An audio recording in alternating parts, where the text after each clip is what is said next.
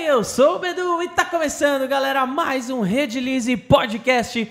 Estamos entrando no nosso episódio de número 70, hein, galera? Muito top tá fazendo esse projeto aqui com vocês.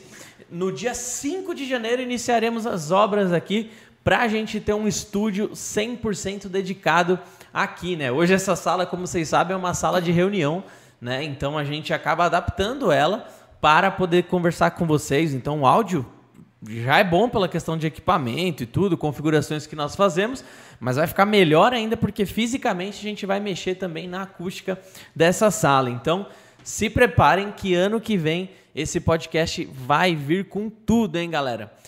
Então se inscreve no canal, já deixa o like agora. Não esquece, é muito importante deixar agora. O papo tava muito da hora até até antes aqui nos bastidores, né? A gente já tava falando bastante sobre YouTube, algumas coisas que a gente fica meio bravo aqui. Podemos até, o que que é isso, meu Deus do céu? tá na hora de acordar, né? podemos até podemos até voltar a falar sobre isso depois. Mas eu já quero apresentar aqui o nosso convidado de hoje, que é o nosso grande robô cigano, o Everton. Que é Everton. É. o, o... Você, você gosta que te chama de robô cigano ou Everton? Chama de Everton mesmo. De Everton? Sim. Robô cigano é só um. É só o arroba mesmo. Tá, demorou. Vou chamar ele de. É que você sempre fala, inclusive, você sempre fala no começo, ah, eu me chamo Everton, né? Não sei Cara, senão a galera fica perdida. Ô robô, ô cigano, ô robô, ô cigano. Meu nome é Everton. Demorou. Então estamos aqui com o Everton do canal Robô Cigano. Ele tem um canal muito da hora aí voltado para tecnologia de uma forma geral, né? Tem ali uma, uma, uma assim, um foco bem grande na impressão 3D, né? técnicas, dicas. Ele tem curso, tem loja virtual, tem um monte de parceria. O cara da tecnologia é um cara muito incrível nesse sentido aí. Inclusive, ele estava assistindo a gente aqui no dia que a gente estava com o pessoal da Tamando Tech falando sobre robôs, né? sobre as lutas de robôs. E ele vai participar da Street Bots que a gente está patrocinando aí. Em breve a gente vai trazer mais informações. E estamos aqui com o Fabião também, que vai ser o nosso co-host de hoje aqui, para trocar uma ideia com o grande Everton. Irmão, obrigado pela presença mais uma vez. E é, é muito da hora quando a pessoa vem de longe para trocar ideia com a gente, assim. Então agradeço pra caramba pela moral de ter vindo aqui. Que isso, cara. Eu que agradeço o convite. É meu primeiro podcast, então eu tô até meio nervoso ainda. Dizem, tem uma lenda, hein, que todo mundo que vem aqui como primeiro podcast depois vai pro Flow, hein? Ó, é ó pode Se me cobrar. Se for pra lá, manda um abraço pra gente. É, pode me cobrar depois, hein? Mas obrigado, cara. Que isso, de verdade. Eu que agradeço o convite. Gostei muito de vocês já pelo papinho que a gente estava tendo aqui antes Pô, fazer um top, podcast. Mano. Você está falando de estrutura, mas vocês já têm uma estrutura muito legal aqui, cara. E daqui para frente só sucesso. É, a gente trabalha, a gente trabalha pra caramba. A gente sabe é, é, como é difícil ter uma estrutura da hora, mas mas estamos chegando lá. Vamos aprendendo aos pouquinhos. A gente vai vai chegando lá. Uh, bom, vamos começar o nosso bate-papo aqui então. Se você não deixou o like ainda, já aproveita para deixar agora. Inclusive, hein, galera, só avisar que estamos em Black Week, tá? Lá na loja virtual da Redilize, Black Week, utilize o cupom de desconto Black Week 2022, né, 2022, para ganhar até 17,35% de desconto em qualquer compra na loja virtual, tá? O desconto máximo você ganha ali se você pagar à vista, tá? Boleto ou Pix, por exemplo, você ganha o um desconto máximo. Mas aproveita lá, aproveita que essa semana são descontos mega especiais, até dia 18. Até dia 18? É. Beleza. Vou comprar, porque nem eu tenho esse desconto. Aproveita lá. Aproveita lá. Caraca. Robô, ou robô não, Everton. Robô. Olá, terráqueos. Ele pediu. Então foi transmissão de pensamento. Dizem que não pode ter bots assim, robôs em podcast, nada. Hoje a gente tem um aqui, né? Já tem um, né? O da... Um. Esse robô dá like, mano. Também, é, tem que ser um robô que gere muito like aí. Maninho, fala, fala de você aí então, mano, pro, pro pessoal te conhecer. O, o Beto, meu irmão, ele, puta, mega seu fã. Quando viu que você tava. Quando viu que você tava acompanhando a gente aqui na live, o bicho já, já ficou todo doido aqui pra, pra poder te chamar também. Então, como, como, que você, como que você entrou nesse mundo aí da impressão 3D, da tecnologia? Fala um pouco da sua história aí pra gente. Tá, vamos lá. Inclusive o Beto tá me devendo um bate-papo aí, cara. É, é, ideia com ele. É, era pra ele estar tá aqui, safado. Já trocou uma ideia antes, a gente tem bastante gosto em comum. É, cara, primeiro eu tenho que pedir pra vocês. Minha câmera é lá mesmo, né? Sim, sim, sim. Tem, tem que pedir pra vocês pra. Pô, se inscreve no canal dos caras, deixa o like. Cara, inscrição é de graça. Deixar o like é de graça, comentar também é de graça, velho. Não tem por que não fazer. Olha, ainda quase vai eu derrubo meu receber café, conteúdo. Como que é, né? Na moral, me segue aí, né? Na moral, segue os caras aí. Na moral. aí, pelo amor de Deus. Cara, eu não, me- eu não me preocupo nem tanto com a inscrição, mano, porque a inscrição, assim, se o cara gostou do conteúdo, ele faz questão de se inscrever. Acho que ele não esquece. Mas o like, mano, puta, Importante, né? coloca isso na sua cabeça, mano. Deixa o like pra galera, mano. Isso Daqui é a muito pouco Eu vou bom. estar igual o, o Nando Moura lá, falando que quem não se inscrever, né? ó, Cara, e se não gostar também, escreve aí, deixa o dislike, mas deixa a galera saber se tá fazendo bem, tá exato, ligado? exato, exatamente. Mas por favor, fala Vamos aí de lá. você. Eu gosto de robô de mecatrônica desde moleque, velho. Eu desmontava carrinho, catava, catava os brinquedos que eu tinha, desmontava, tentava montar outra coisa, não sei o que lá, e com 14 anos descobri que que era o termo mecatrônica e fiquei Você quer- você é de apaixonado. que ano? Sou de 92. 92 igual eu. Entregando a idade aqui, né? É, Oi, acabou fazendo Senai. Mecatrônica em Senai. Fez? Fiz Senai, foi mecânica, mas Foi vamos- já mecânica? chegamos lá. Desde moleque eu gostava pra caramba disso. E aí chegou lá aos 14 anos, oportunidade de fazer curso técnico, e lá, lá, lá, lá me descobri também, fui descobrindo ao longo da vida, graças a Deus, essas oportunidades de estudar. E aí eu prestei, sou de Limeira, né, interior de São Paulo aqui, Essa daqui. e lá tem três colégios técnicos que são gratuitos, que é Unicamp, Trajano Reis, que é o Instituto... Putz, desculpa, é um outro colégio técnico lá, e Senai.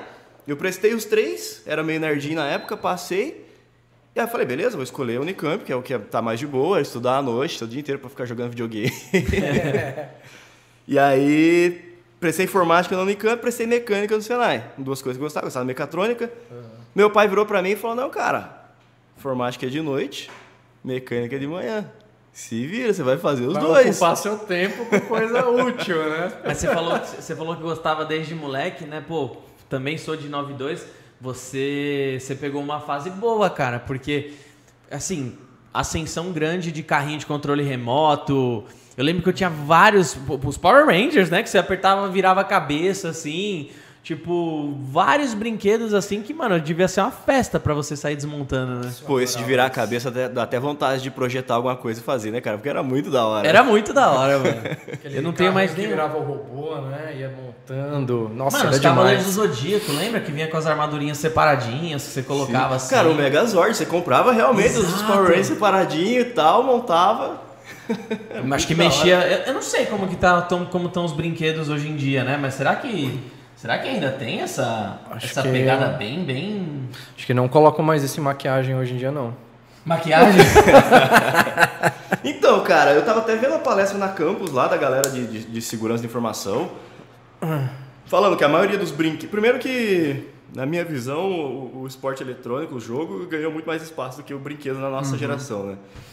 Mas os brinquedos que tem, tem muita tecnologia embarcada e talvez as empresas não estão olhando tanto a, questão de segurança nisso. Que tem brinquedo com câmera, com microfone, com não sei o que lá. e tem várias brechas de segurança aí que o pessoal lança E vai. não tá nem aí. Por isso que é importante ver a procedência do brinquedo que você tá comprando, cara. Se é um fabricante é renomado, se mesmo, não é, mano? hoje Porque é. tem, tem, tem uns brinquedos ali que, tipo. Tem, sei lá, um gravador que de alguma forma ele tem uma conexão com a internet ali Ele pode. pode ter. Caralho. Ele pode ter uma falha de segurança. Mas isso aí é outra É, vai longe um papo desse, vai longe, mano. Não, não, tem é que tenha, mas a galera já conseguiu hackear uma pancada. Tem até um site do Instituto Mozilla, que a moça falou lá na palestra. É, primeiro que a Campus Party tá, tá- estão todas as palestras online, então é só digitar no YouTube lá Campus Party. Você vai achar o, o site deles, todas as palestras que eu tô falando aqui tem lá. Então, Aham. quiserem ver depois, eu vou até reassistir essa. Você foi chamado pra ir pra Campus Party ou você, você sempre vem?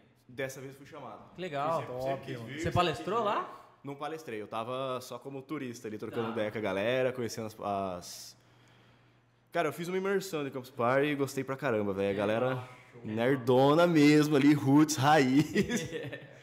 é muito legal. Animal, e aí você, você curtia pra caramba e tal? E aí? Tá, é, eu curtia pra caramba, aí entrei a estudar, três anos depois, ali, 17 anos. Falei, velho, não, não quero saber esse negócio mais não, mano. Tecnologia é legal ver de longe, mas eu que eu vou prestar psicologia. Caraca, nossa, mano, foi. De 880. Cara, eu sou muito curioso, então em algum momento comece... surgiu o YouTube, né? Comecei a pesquisar vídeo de psicologia, tentar entender como é que a mente funciona, li uns livros aqui. Puxa só um pouquinho o seu microfone. Mais perto aqui? Falar assim? Não, beleza. Se quiser puxar Tá a tranquilo. cadeira pra frente também, se você estiver. Como Não, você se beleza. sentir mais confortável aí. Foi mal, gente. É o primeiro podcast, tá Não, ligado? cara, relaxa. Isso aí é, a gente vai trocando ideia. É... O que eu tava falando mesmo?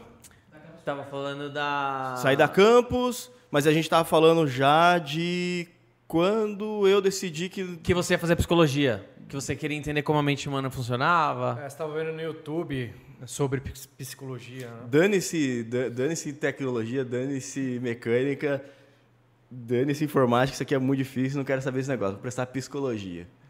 Aí, de última hora, pensei, não, cara, eu vou, vou fazer engenharia assim, abri o SISU bem na. Cara, fui muito buraco da agulha muitas vezes na minha vida. Abriu o SISU, ninguém sabia direito o que, que era esse sistema de entrar na, na faculdade pelo Enem, porque até então cada faculdade tinha o seu vestibular. Aham. A nota de corte foi lá embaixo, prestei engenharia e falei, demorou, passei. Engenharia de controle e automação daí. Até prestei psicologia em outros lugares, mas acabei não passando, porque psicologia é bem concorrido também. Então vou para engenharia. Aí na engenharia, cálculo matemático pra caramba. Cara, se é calor de engenharia, eu te entendo, velho. Eu entendo a tua dor, porque você entra achando que vai virar o próprio Tony Stark em três meses e você fica três anos lá e nunca mexeu com nada dele. O próprio Tony Stark é foda. Aprende uma linha de programação que você faz um reloginho no final da faculdade, né? Seis meses pra fazer um Hello World na parada. É, aí eu entrei na engenharia, descobri que era. Cara, aí que eu tive prazer em estudar matemática, aí eu vi o quanto a matemática e a filosofia podem estar conectados, que é um negócio muito profundo, a matemática mais avançada. E, mas eu percebi que, velho, isso aqui é muito difícil, só vou ter como continuar estudando isso se eu estiver aplicando. E fui por conta daí, aí que eu descobri Arduino. Putz, cara, eu precisava muito lembrar o nome do cara que tinha um canal no YouTube que falava de Arduino, eu não lembro mais o nome dele. Vou achar depois, eu falo em algum vídeo curto. E foi quando surgiu o Arduino ali, né? Bem no começo, isso no 2012, velho. O Raspberry é a mesma coisa? Raspberry saiu depois. Saiu depois? Saiu depois. Ah. E Teve um cara que fez um curso com, com a Multieduc, ele tem um- uma página chamada do Bit ao Byte. O cara faz assim coisas incríveis, porque ele queria colocar sensores embaixo do piso de resina, onde você toca nele, pisa ali, ele sente a pressão e traz imagens te seguindo. Muito louco. Tipo o clipe do Michael Jackson, assim, no- que ele pisa e as luzinhas vão acendendo, Isso. assim. Bem, bem isso. É, Ah, mas acho que deve ter formas mais simples de resolver isso, não? O mais simples é com um Arduinozinho. Pra... Porra, mas como que o Michael Jackson fez no clipe dele? Ah, é que. Ah, deve lá. ter acendido na mão, né? eu pode ser também. Né? pode Tipo, também. pisa, tem um cara lá pra acender, né? Mas eu acho que. Bom, dando um fast forward aí, eu morei na Califórnia um tempo, fiz o intercâmbio, e lá tinha, cara. Você ia na, na praça de alimentação lá e tinha o piso de concreto com uma estrelinha de resina assim, e você pisava ali acendendinho. Ah, isso é Caraca. da hora. Energia solar, né, para alimentar as placas. Eu imagino que é um módulozinho assim. Uhum. Você instala ele no, con- instala ele na- no, no concreto, depois vende a placa de concreto já com Sim. isso instalado. Bateriazinha, um botãozinho, no final das contas. Acho que não precisa nem de Arduino mesmo, não, mano. Capacitorzinho ali, um circuitinho RC e placa solar para alimentar a parada. Quanto tempo dura até essa bateria desgastar, não sei, mas Ah, tinha e funcionava. Ah, cara, mas se é, se é energia Ah. solar, né? É, é Tempo pra pouquinha coisa. cacete, velho. Eu até ia fazer um comentário que você falou de psicologia. Eu falei, pô, mas as coisas até devem andar meio que juntas, né? Eu, eu fiquei com medo de fazer um comentário bem estilo Monark aqui, bem, bem, bem duvidoso. Piores que os meus não vão ser. Mas não. eu, mas eu fiquei, mas eu pensei, eu penso, pô, legal você ter um pezinho na psicologia também pra falar de tecnologia, né? Tipo, a hora que você vai criar um produto, é bom você entender ou, ou se questionar pra chegar o mais próximo possível de como a mente humana entende, né? De como a mente humana funciona, né? Tipo, precisa criar um produto, precisa criar um gatilho ali, alguma coisa. Eu acho que as coisas podem podem se conversar. E aí você nunca mais voltou pra psicologia? Teve vontade? Eu vou voltar, cara. É? Eu vou voltar, porque eu acho da hora pra caramba. Acabo estudando por conta algumas coisas. Tipo, hobby, né? Com- Completamente amador. Não sou Sim. psicólogo, não sou doutor em coisa nenhuma. Mas eu acho muito da hora entender como é que o cérebro humano funciona. E a gente tá entrando uma vez, cada vez mais nessa era que a tecnologia e o cérebro estão Pode crer. tão se unindo. a ponto do nosso jeito de pensar, talvez tá mudando, cara, por causa de Google. A gente. a- quantos números de telefone você decorou até hoje? Você tem decorado? Não mais. Ah, eu, Não, te- eu mas- tenho, eu tenho poucos, mano. Cara, se pá, Hoje em dia eu não decoro mais nenhum. Não. Mas da, da, da minha época de moleque que, que eu precisava decorar, eu lembro de alguns daquela época ainda. Verdade, eu, eu lembro. época. Eu lembro o primeiro telefone que meu pai teve em casa, Exato. o telefone fixo da minha casa, mas o da minha namorada hoje eu não lembro. Nossa, total. Data de aniversário, a gente não decora mais. A gente, é, a gente espera ser lembrado pelo celular ali. Cara, a gente terceirizou nossa, nossa memória, velho.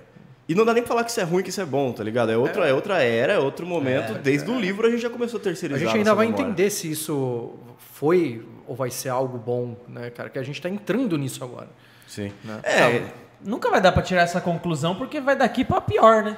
Então, se é pior, se é bom, é lá na frente que a gente Não, vai saber. Os estudos, as leis controlando tudo que tá acontecendo hoje, cara, vão surgir daqui 50 anos, daqui Uhum. 30 anos no mínimo. Agora não tem como saber qual que é o efeito da internet. Quem vai ver os pessoas. resultados vão ser robôs, né? Nem- nem- Eles vão falar, foi muito bom ter eliminado essa raça. Cara, é, é- é muito louco isso, mano. É muito, é muito louco, chega a ser empolgante e assustador ao É, mesmo tempo, pode né? crer. Sim. Empolgante, empolgante e assustador. E aí, bom, voltando pra, pra linha do tempo aí do, do Everton, que que se, como que foi É, então, eu entrei na engenharia, descobri que matemática é um negócio da hora pra caramba.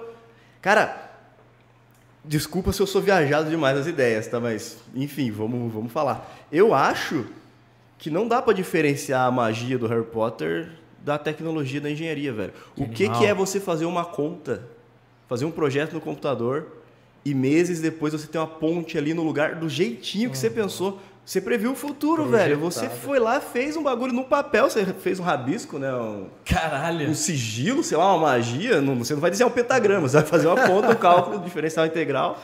Aham. Meses depois, anos depois, aquilo que você fez no papel se concretizou Colocou sua literalmente. poção ali. né? Daqui a pouco as outras pessoas leem aquilo lá, entendem aquilo e, e faz aquilo que tava, saiu da sua cabeça. A É sensacional. A diferença é que o filme tem duas horas pra poder te explicar aquela parada. Então a magia é assim. Na vida real você tem meses, anos pra garantir que o É. negócio vai funcionar. Então quando eu entrei na engenharia eu percebi essa magia, cara, essa beleza da tecnologia. Mas eu precisava pôr a mão na massa. Se fosse só matemática, por mais que eu gostasse, mais que eu achasse legal, eu precisava pôr a mão na massa. Descobri Arduino. E aí, cara, não tinha plaquinha azulzinha pra comprar na loja, tinha que se virar. Eu achei é doido, velho, mas eu tinha medo de e-commerce na época ainda, porque era um negócio muito recente, isso 2011, 2012. Tive minha coragem, catei o meu dinheirinho ali e falei, não, cara, vou comprar 3 Atmega 168, acho que era o nome, que é só o processador, e vou me virar pra montar essa placa. Mas isso você já tava formado já? Não, Não, não, né, do- tava no começo da faculdade. É, porque eu entrei mais ou menos esse- essa época também. Sim. E, e- mas assim, antes de você criou a sua loja virtual, que é a loja que roda até hoje. é- é, Não, nessa época ou você chegou a trampar em outras? Eu tive coragem de comprar em e-commerce. Ah, comprar em e-commerce. comprar em e-commerce, porque naquela época ainda era, não, cara, e-commerce é golpe. E-commerce não pode comprar direto pra um tijolo. Colocar meus casa. dados aí, você é Comprar louco, o mano. Arduino vai vir uma manga, né? Pra É. mim, né? Se vier alguma coisa, né? Sim, cara. Aí naquela época eu criei coragem pela primeira vez de comprar na internet, instantaneamente viciei também. Nossa, né, é. da China, Depois da primeira, você sai comprando É direto. Natal né? toda semana, né, cara? É. Você compra o bagulho, às vezes você esquece, dali a pouco chegou o presente pra você em casa. e aí, velho, viciei na parada, tipo, começar a corroer placa de circuito na PCB, assim, descobri que, que era fenolite, descobri que era percloreto, você tinha que imprimir uma, o, o teu projetava o circuito no computador, imprimia numa folha de fotografia, e achava alguém que aceitasse imprimir isso pra você porque podia estragar a impressora Caraca. colava isso na placa de fenolite, passava com ferro de passar, porque aí você tra- transferia por, por termo. Termo, termocolagem? É, termocolagem, jogava aquilo na placa de fenolite, aí você colocava aquilo num produto chamado percloreto, e aí o percloreto corroía. A química já Uma química gigantesca assim no apartamento. Só os cheiros, né? Dos vizinhos. Esse de- menino não sai do tá quarto. fazendo metafetamina. é, deve dessa, estar cara. fazendo droga lá dentro. E aí depois furadeirinha, furar o negócio, aí soldar, cara, pra você fazer um Arduino, velho, era uma semana. Molecada de engenharia eletrônica tem que fazer isso até hoje, porque os professores exi- exigem que você saiba como é que é o processo rústico da, da Mas parada. qual, qual que é o a, a facu- a faculdade que você fez é engenharia meca, é, me- mecatrônica? Eu faço ainda, a gente vai chegar lá. É Tá. UTFPR, na, na- eu faço mecatrônica, engenharia mecatrônica hoje na UTFPR, Universidade Tecnológica Tá. Federal do Paraná. Legal. E, e- e qual que é o caminho natural para quem faz esse curso normalmente? Quais são os. Caminho natural que eu digo, tipo, o ca- a, pessoa que, que, que faz psicologia, a primeira coisa que você pensa é que ela vai ter um consultório e atender. A pessoa que faz advocacia, você pensa. Rapidamente você pensa que ele vai ser um advogado, que vai. Enfim. Qual que é o caminho natural para quem faz esse, esse curso normalmente? Que tipo de empregos a pessoa chega? Cara, o, o cara que se formou em engenharia, ele tem três caminhos, né? Sem sombra de dúvidas. Aham. Um é o Uber, sinceramente. Hoje é Uber. Esse é o caminho de todo mundo, né? Que É um todo dos mundo- caminhos pra todo que mundo. todo mundo tem medo, não tem jeito, Aham. mas virou meme. o outro é trabalhar no escritório de projetos, Tá. que aí é o que todo engenheiro almeja. E, cara, se, se você estudou de verdade na faculdade, não foi só pro bar, ou, ou você foi pro bar também, soube É. aproveitar isso. Mas se você se formou de verdade como, Você como entendeu? pessoa, um engenheiro, Aham. você vai trabalhar no escritório de engenharia, velho. Tem vaga pra caramba E ainda. escritório pra fazer, tipo, prédio e o caralho. Sai de um e vai pra outro, velho. Tipo, tem, sempre teve vaga pra ele. Sim, sim. E ou abrir tua própria empresa, né? Isso aí também é um caminho para todo mundo. Aham. Mas, ah, tem o quarto caminho que é a programação, vai Tem muito engenheiro sendo roubado pela programação porque paga bem pra caramba, muito fácil sair fora Só do pra país. poder dar o know-how ali do- dos cálculos e tal. Sim. Cara, essa base aí dos dois primeiros anos de engenharia, por mais chato, cara, por mais chato que possa parecer a matemática e a física, do, do cálculo 1 até cálculo 4 e física 1 até física 4, é importante pra caramba, velho. Te forma como um isso daí- assim, pra entender essa magia de fazer o negócio no papel, no computador e virar um Que animal, eu nunca, eu nunca. Eu acho que essa parada que você falou do Harry Potter dá pra transfigurar muito pra impressão 3D também, né? Tipo, esse daí é literalmente uma magia mesmo, né? Tipo, você projetou o negócio ali, deu um estalar e o bagulho, mano, saiu. Então, cara, eu até fiz um Reels disso, infelizmente não foi tão bem, mas é. Pensa comigo, a tecnologia. E depois me mandaram mensagem box falando, cara, eu fiz isso aí. Preciso até pedir pra essa galera gravar vídeo mostrando pra Uhum. poder, poder publicar. Pensa comigo. Alexa entende a tua voz. Aham. Tem os algoritmos de que você escreve, escreve lá pra ele. Crie um Hello Kitty cavalgando na floresta. E ele vai lá e cria uma imagem 2D dessa parada com estilo. Você fala, Meu ah, Deus, isso tem no Alexa? Não. Não, ele São tá- dois algoritmos separados. Calma Ah, lá, Alexa tá. reconhecimento de voz. E esses algoritmos aí, o o Dol- Dolly, por exemplo, Tá. que ele você digita o que, que você quer, a cena que você quer, ele cria uma cena, você fala até o estilo, ah, eu quero estilo de fulano, eu quero Hentai. estilo de É. ele faz, Bem danado. ele faz e tem impressão 3D. Caraca, Junta mano. essas três, velho. Fala pra Alexa, Alexa, crie pra mim uma cadeira arredondada. Ela manda o comando pra esse algoritmo aí que cria a Que cria o cena, em desenho. 3D daí, né? Tem, tem um tempo ainda pra isso virar Sim. 3D. Esse algoritmo controla a impressora 3D. Acabou, velho. Você sumonou uma Meu parada. Deus, mano. Que bizarro, mano. Não, parece viagem. Você fala, caraca, esse, não, esse parece tá viagem, louco. mas não, não- eu vejo isso acontecendo, sei lá, em 10 anos. Menos até. Já deve estar rodando Não, tipo, coisas eu, eu parecidas. falei, tem já. seguidor meu que trampa, que, que, que é engenheiro, Que já trampa faz. com eletrônica, que já faz essa parada. Só que, ah, beleza, mas vai levar daí 14 horas pra tua cadeira ficar pronta, pra sua cadeirinha. Mas já né? começaram. Mas já dá pra fazer. Qu- Quanto tempo o Harry aprendeu pra fazer o Livingard Leviosa? Foi mais tempo, talvez. Verdade. Né? Verdade. Verdade, né? Caraca, mano. Mas e aí, você, você, bom, pelo visto você começou o curso e parou em algum momento e voltou agora de novo, é isso? Cara, eu troquei, eu entrei em engenharia de controle de automação. Tá. Que houve uma época lá onde o MEC falava que controle de automação era mecatrônica, era tudo a mesma coisa. Então, eu entrei em controle de automação e beleza. Descobri que na minha faculdade era muito mais puxado para elétrica do que para mecânica. E aí, no meio tempo, eu falei, ah, cara, tô quase me formando em elétrica, tava no final do terceiro Vai ano. terminar. Vou tro- trocar para elétrica logo e formar engenheiro eletricista, que vai ter mais vaga, não preciso ficar explicando o que é parecido. Porque toda entrevista de estágio que eu ia fazer, eu tinha que explicar, não, mas controle de automação é igual elétrica, pode me contratar que eu sei. Tinha que ficar provando. Puta que Aí pariu. transferi para elétrica, trampei um tempo nessa área fazendo estágio, né? Sempre fiz estágio ao mesmo tempo, nunca deu pra só tocar a faculdade. Caraca, mano. Você não tem ansiedade, não? Quem não tem hoje em dia, mano? Quem não tem? Aí vai falar, já vou chegar lá. Aí ele chegou lá. assim com o bolso um monte de remédio. Vou até tomar uma água depois dessa. Já respondeu, já. Caramba, mano. Porque é corrido demais. Imagina a, ca- a sua cabeça não para.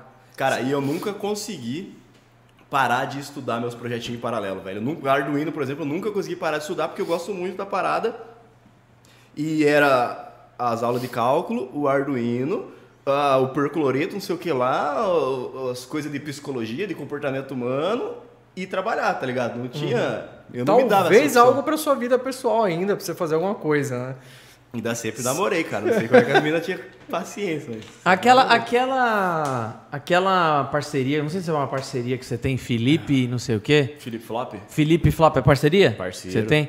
É, como que funciona aqueles kitzinhos que ele te manda? Porque eu vi, mano, sensa- sensacional, velho. Você, esse, esse vídeo, inclusive, o Beto me mandou outro dia. Falou, mano, olha que animal isso aqui, né? Felipe. Isso antes de, de te chamar. Manda um aí pra mim. Eu acho muito louco. Eu quero programar em Arduino e tal. É Manda Felipe. Felipe Flop. Flop. Felipe Flop, Felipe- nome genial. Disquete, né? Flop. E aí o. ele. Como que funciona? Ele manda aqueles kitzinhos e precisa ter um conhecimento igual você tem pra poder montar as paradinhas? Ou é uma parada que meio que, que dá pra, pra eu fazer, um besta igual eu fazer? Então, cara, não precisa ter conhecimento nenhum, real, oficial, assim, porque eles têm tutorial escrito e tutorial em vídeo de todos. Caramba. Então, tipo mesmo- aquela Pokédex que você fez que joga. Que Muito joga. da hora, né? Jogo da velha, tipo. Cara, Eu conseguiria fazer com o kitzinho deles? espero que alguém da Flip Flop não, não veja esse pedaço do podcast, mas eles poderiam me mandar essa parada de graça e eu fazer publicidade, porque eu gosto muito do negócio. É, eles, todo mês, tem, tem um projetinho, eles têm uma equipe de engenheiros deles lá que projetam para ser lúdico, para ser didático. Então, ah, então dessa vez a gente vai fazer uma Pokédex, vai se inspirar numa Pokédex. Dessa vez a gente vai se inspirar num robozinho tal. É, não é Pokédex que não tem direito tutorial. É, é, imagino que não tem. E aí eles criam todo um projetinho, documentam bonitinho, todo o embasamento teórico e colocam no site deles lá. Eu, todo mês que chega para mim, faço login, já está liberada a aula, a aula online lá, com vídeo aula e escrito. Eu tô doido para gravar as vídeo aula para eles, inclusive, mas isso é papo pra outra hora. E aí você só vai seguindo, cara. Ó, pega o fiozinho, corta aqui. A gente tá fazendo isso por causa disso. Nossa, que você tá usando hora, Arduino, mano. Arduino é o É processador, tá hora. lá, lá, lá. É muito da hora. É isso Tem que um tem lá que que fala com tele, que você fala- manda mensagem no Telegram, um bagulho assim, não é? É um displayzinho, cara. Inclusive eu precisava dar uma hackeada. Eles me incentivam até a hackear depois para fazer um negócio mais legal. Mas eu precisava dar uma hackeada naquilo lá para deixar ele na minhas, nas minhas lives, velho. Você manda mensagem. Só que tem medo, né? Deixar o, É, o grupo do Telegram aberto. Eu já sei quem vai aparecer no meu display. Caraca, eu tenho vontade de fazer essas coisinhas de montar. Coisinhas legais assim, com programação, fiozinho com a, com a minha filha, cara. Mano, então isso que é da hora, né? Porque, tipo, eu lembro quando tinha, não sei se ainda tem até hoje, aquele negócio de você montar um carro que semanalmente mandava uma peça na banca de Sim. jornal, tá ligado? E aí no final virava um puta um- carrinho de controle remoto muito Um louco. esqueleto assim. de, de, de dinossauro. Mano, eu acho isso muito da hora, muito lúdico, né? É muito louco. E, e eles têm um público forte infantil nessa parada aí? Cara, é, os kits deles não são kit. Eu não vou falar que é kit para criança do, muito novinha, porque tem que saber mexer com alicate, tem que mexer Tá. com ferro. Alguns kits tem que mexer com ferro de solda, são coisinhas fininhas. Então, sua filha se falou que tem que ela, é- que ela é novinha. Mas é bom você estar me junto com ela. acompanha, É. exato. É. Aham. Eu não sei a partir de que idade, se é acima dos 12, que pode daí fazer esse tipo de coisa, mexer com ferro de solda, por exemplo, acho que é até mais velho. Ah, mas eu já dei um queimar. canivete pra minha filha. Então, aqueles, Meu tá Deus, ligado? que imbecil. Tá tudo registrado, cara. Que imbecil, mano. Não, mas foi impresso em 3D, de plástico. É, de plástico, é de né? Ah, plástico. sim, é. é. Boa, boa, valeu. Você tá zoando, né? Não, eu falei um canivete, mas foi outra coisa. Estoura. Que imbecil, mano. É um livro, na verdade, que ele é um canivete suíço, ele tem várias explicações. Boa, tempo, boa. é. Você abre o livro assim, você é um canivete. É, é uma chave da chave do carro, né? Cara, mas os kitzinhos são geniais, de verdade. Você tem muito vontade, velho, louco. pro- Aproveita a Black Friday aí, que eu já tenho enchendo o saco crer, dos caras, Black porque vai Friday. ser, Que animal. vai ser da hora. E eles procurar. e, e você vê e você vê algum tipo, mano, porque assim, em 2023 agora vai ser o ano que eu quero trazer coisa nova aqui pra rede, mano. Vai ser o ano que eu vou mano, lançar a porra toda, velho. Eu não queria falar palavrão, mas. Cara, eu quero trocar uma ideia da hora com vocês sobre os produtos que vocês têm e tudo mais pra entender que eu quero entrar nessa parte e eu não, não Então, muito. então, é aí que eu quero. Aqui, Aí, se você já gravou em outro podcast, fala, ó, Everton, já fizemos isso aqui em outro podcast, vai assistir lá depois, mas se não... Não, não, pelo amor de. Deus. A gente fala quantas vezes for. Mas fale aí, cara. Então, a, minha, a minha pergunta, a minha pergunta é se, se, se essa paradinha você vê alguma sinergia com os produtos que a gente vende, né? Sim, cara, sim. Porque nessas paradinhas que eles vendem, tem muita coisa de impressão 3D também ou não? Eles, Eu acho que todo kit que eu recebi até hoje tem alguma peça impressa em 3D. mas impressa, não que, não que o usuário que vai montar ali precise imprimir. Ele vai imprimir. É, porque eles tentam limitar o orçamento, cara. Tipo, ah, você vende a caixinha ali, é um valor X. Tem que vir tirando as ferramentas básicas, que é alicate, ferro de solda, todo o resto tem que vir dentro da caixinha. Aí é, Uhum. é difícil eles pensarem em lançar um kit que você tem que ter um equipamento Uma impressora mil reais 3D, em né? casa, Pode crer. Eles podem até lançar, a gente pode trocar essa ideia com eles e pedir para eles lançarem, mas Aham. não faz muito sentido se eles querem divulgar o conhecimento maker. Eles já mandam as peças prontas, né? Ah, se o cara for- se fosse mandar, por exemplo, um kit com a resina, de repente a pessoa erra naquela na- no comando da impressora, o cara perde a resina e de repente desanima o cara, ele não, não, não termina de montar aquilo. É, eles geralmente mandam. Ah, tem tantos jumpers, tantos fiozinhos, mas eles mandam uns dois, três a mais ali. Porque Aham. vai Caso o que- cara Às erra, vezes Nossa, erra, é né? Assim, normal. Aham. Mas vocês têm algum kit já que. de resinas, por exemplo? Cara, a gente tem, o nosso foco de fato é resina. A gente tem várias resinas, né? Você já trabalhou com resina de impressão 3D, obviamente. Sim, sim. Mano, basicamente é a mesma coisa. A diferença é que a resina da impressão 3D ela cura pelo UV e as, e as resinas que a gente mais usa no artesanato do nosso segmento é- são resinas que vão curar com endurecedor ou catalisador. A não ser que seja de curo verde. A não ser que seja resina de cura UV também, mas o, o procedimento da, da, da resina de impressão 3D é de cura UV. Mas basicamente é um produto líquido que, que endurece. E aí pode ser usado como cola, pode ser usado como para fazer uma Ah, massa. Eu acho que como incentivo, assim, de, em kitzinhos, por exemplo, o cara fazer a, a- o, o encapsulamento de componentes elétricos que ele não queira que seja copiado. De repente ele é, é- é o padrão, aquele kit que vai para todo mundo, ok, mas ele está tendo o conhecimento de que aquela resina serve para isso. Ah, mas a gente é velho de guerra, né, cara? A galera joga uma acetona numa concentração aí, tira essa resina rapidão. Uma Não acetona, sai, não não, sai. não, porque ela, além da resina, vai cargas minerais ali que Então- são inertes a outros tipos de Não produtos. sai nem a né? pau. A re- Essa resina de encapsulamento é a mesma resina que é usada na para as urnas, mano. As urnas As eletrônicas. urnas tá eletrônicas. Então, Eu- fisicamente, você só consegue tirar na porrada. Aí você não tem nada não que... quebrando- tem nenhum solvente ali que tira lá fora. Não, você É, acaba gente- quebrando A não ser que seja tipo uns negócios que ninguém tem acesso, né? Aí eu nem sei. Mas aí é só os ácidos, mano. Que aí a gente não pode falar aqui. Estilo, estilo Marvel, tá ligado? É bem assim É, mesmo. Fibra de carbono, de repente, pro cara. O cara recebe, de repente, sei lá, ali um asinha, sei lá, uma hélice impressa é, na, na, na resina de impressão 3D. De repente, ele, para conhecer, ter o contato, vai É, o- uma mantinha de fibra como, de carbono. Como a ideia que ele tá revestir. falando é uma parada bem de, de facilidade, de repente em algum kit que eles mandam, você já manda o moldezinho e a resina. Que aí a Sim. pessoa só tem a, a obrigação de misturar e jogar no molde. Então, isso que eu Né? perguntei. Vocês não tem nenhuma box mensal, por exemplo, que a pessoa assina e todo mês chega um Não, kit pra não fazer tem kit de assinatura. caps, um pra a gente não nunca, a gente nunca.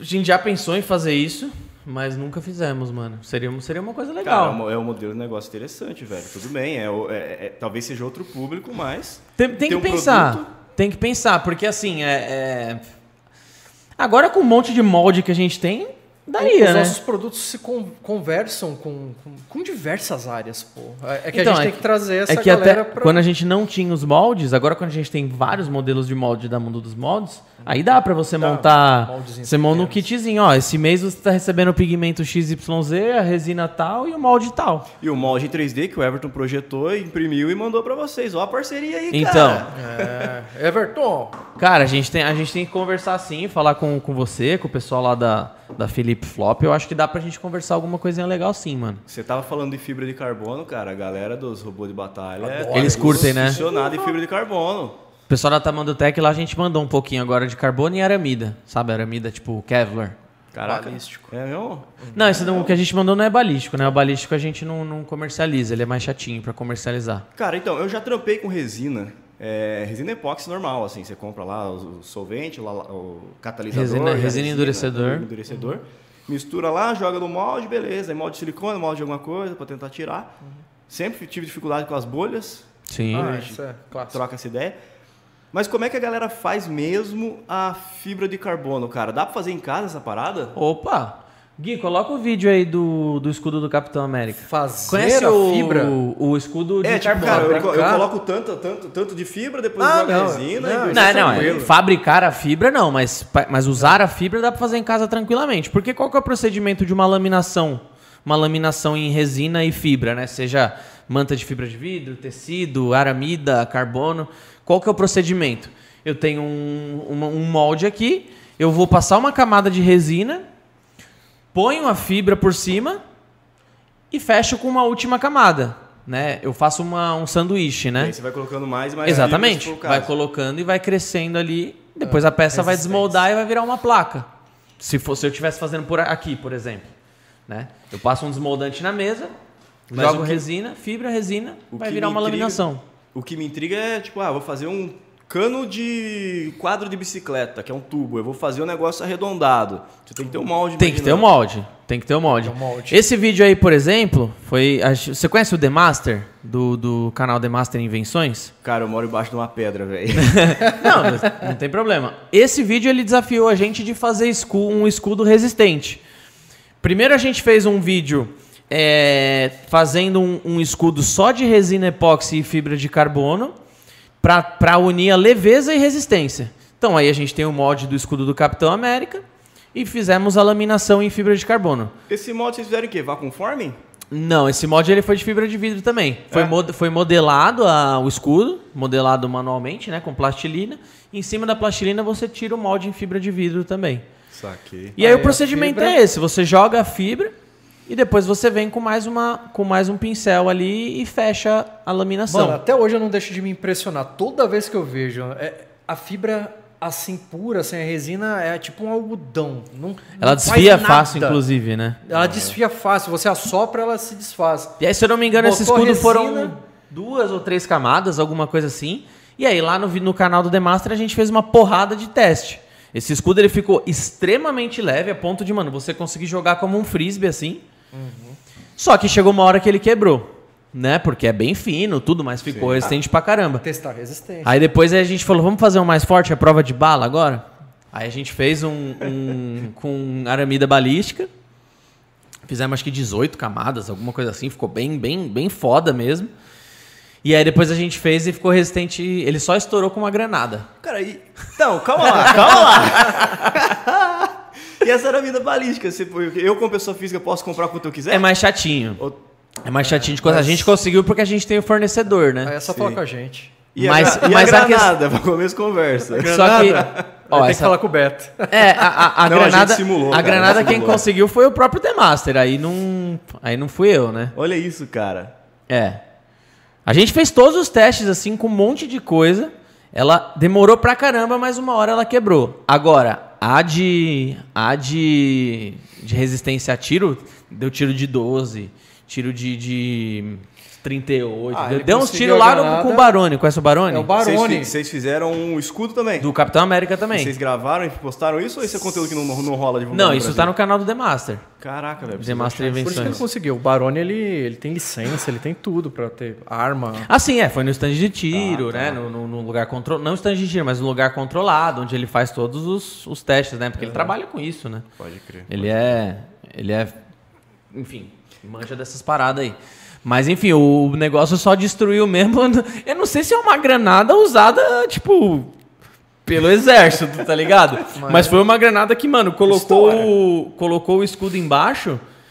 Se, se, colocar o vídeo do The Master, será que dá merda? Que acho que não, né, mano? Hum, não arrisca, não arrisca, não arrisca. Cara, é, não, Não sei. arrisca. se- Até onde eu entendi, o algoritmo pode dar um flag lá pra ele, falar, ó, cara... você E aí ele aqui, avisa aí se- Ele avisa É. se não, mas...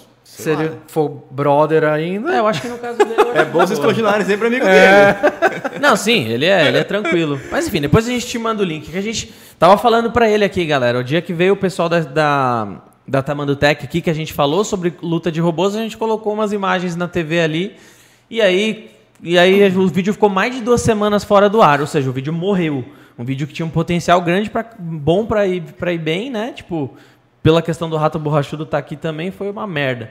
Então a gente não tá. Então a gente não. A gente tá evitando de ficar colocando na, na tela. Mas enfim, ele só estourou. Mano, depois de tudo que a gente fez, ele só estourou quando, quando ele, ele colocou na grama ele, né? Ele tem ali abauladinho assim, embaixo colocou essa granada. Mano, na hora que estourou, o escudo voou, mano, uns 50 metros, assim. Fizeram um drone, né? Mano, o bagulho!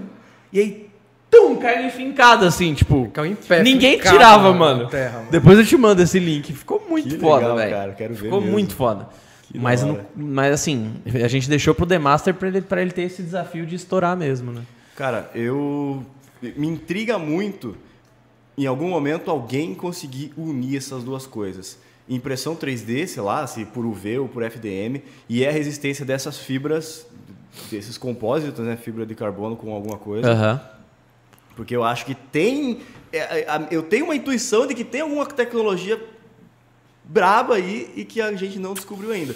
Eu já fiz uns testes do tipo, ah, vou imprimir em ABS uma paradinha, fazer um preenchimento e jogar resina lá dentro pra Tá. ver como é que fica. Cara, ficou legal. Aumenta a assim. resistência. O ABS meio que fez o papel da, da manta, né? Da, Tá. da malha ali. um- A- a método parte de- estrutural ali, né? Um método de transformar a fibra em, em pó e misturar junto com a resina na hora que passa pelo cabeçote. É, dá. cara, imprimir com. É, o negócio. Dá, Tem uma resina entupir. éster, tem uma resina éster vinílica. Não sei se a questão da viscosidade você vai entupir, mas tem uma resina éster vinílica que a gente trabalha que ela, que ela tem fibra na, na composição. Já na dela. composição. Pô, Então, a galera, a galera tem, tem até um, um fetiche em nylon com fibra de carbono como filamento para imprimir. que fica Tá. resistente pra caramba, que não sei o que lá. Tem gente imprimindo, testando um robozinho de batalha com isso. Pessoal, você Isso. já imprimiu seus robôs, suas peças já com, com a resistência da fibra de carbono e resina, já um compósito. Então, já cara, sai pronto. Não, eu imprimo e penso numa geometria ali onde eu consiga depois, é, onde eu consiga depois jogar a resina epóxi.